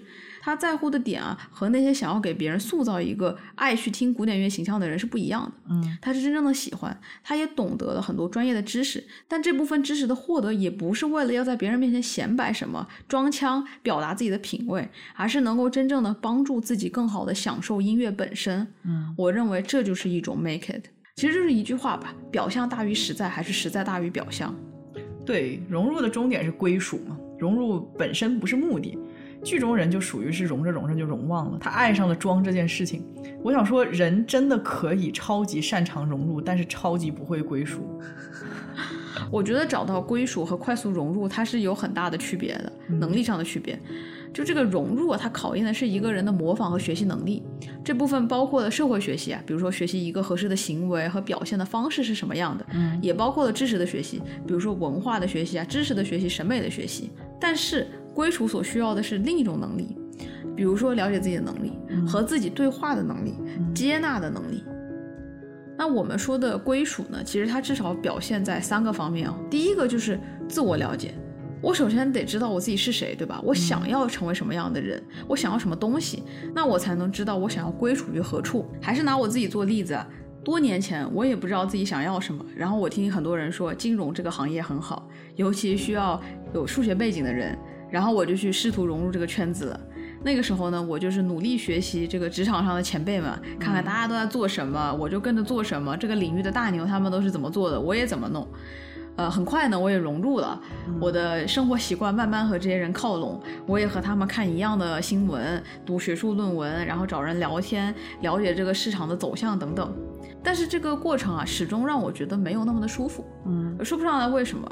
后来在了解自己以后，我发现。其实我那些真正想要的东西啊，想成为的人和我试图融入的这个群体，它是有冲突的。嗯，我开始寻找另一种归属感了。我喜欢和那些功利心没有那么重的朋友在一起啊。我关心社会的公平正义、人的自由。我喜欢人与人真诚的交往和分享。我喜欢求知。和这些人做这些事情，让我感受到了归属，而不是金融这个圈子。现在反而是反向的焦虑，反而会担心太不想要融入金融圈，会不会影响职业发展？也没有太大的职业发展的野心啊，主要是担心自己的饭碗。然后继续说归属啊，我觉得它的第二个表现就是表达。当你了解自己了之后呢，找到了归属，你就需要卸下一部分的表演和伪装，将真实的那部分自己呈现出来。嗯，当然啊，就是卸下伪装，它也不是一个一蹴而就的过程，不是说我今天要做自己了，明天我就大胆暴露，它也是一个慢慢打开自己的过程，是随着信任感和安全感的建立和你这个圈子逐步融入而逐步打开的。不要一开始就跟别人说自己的时尚单品、童年创伤。攒一攒再讲，是的，就是你一开始讲太多，也会让人觉得非常的奇怪，也会显得不真诚。对对对。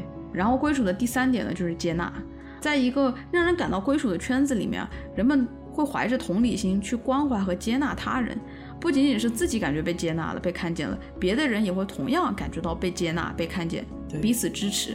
嗯，这个也就是为什么归属比融入要困难的太多了。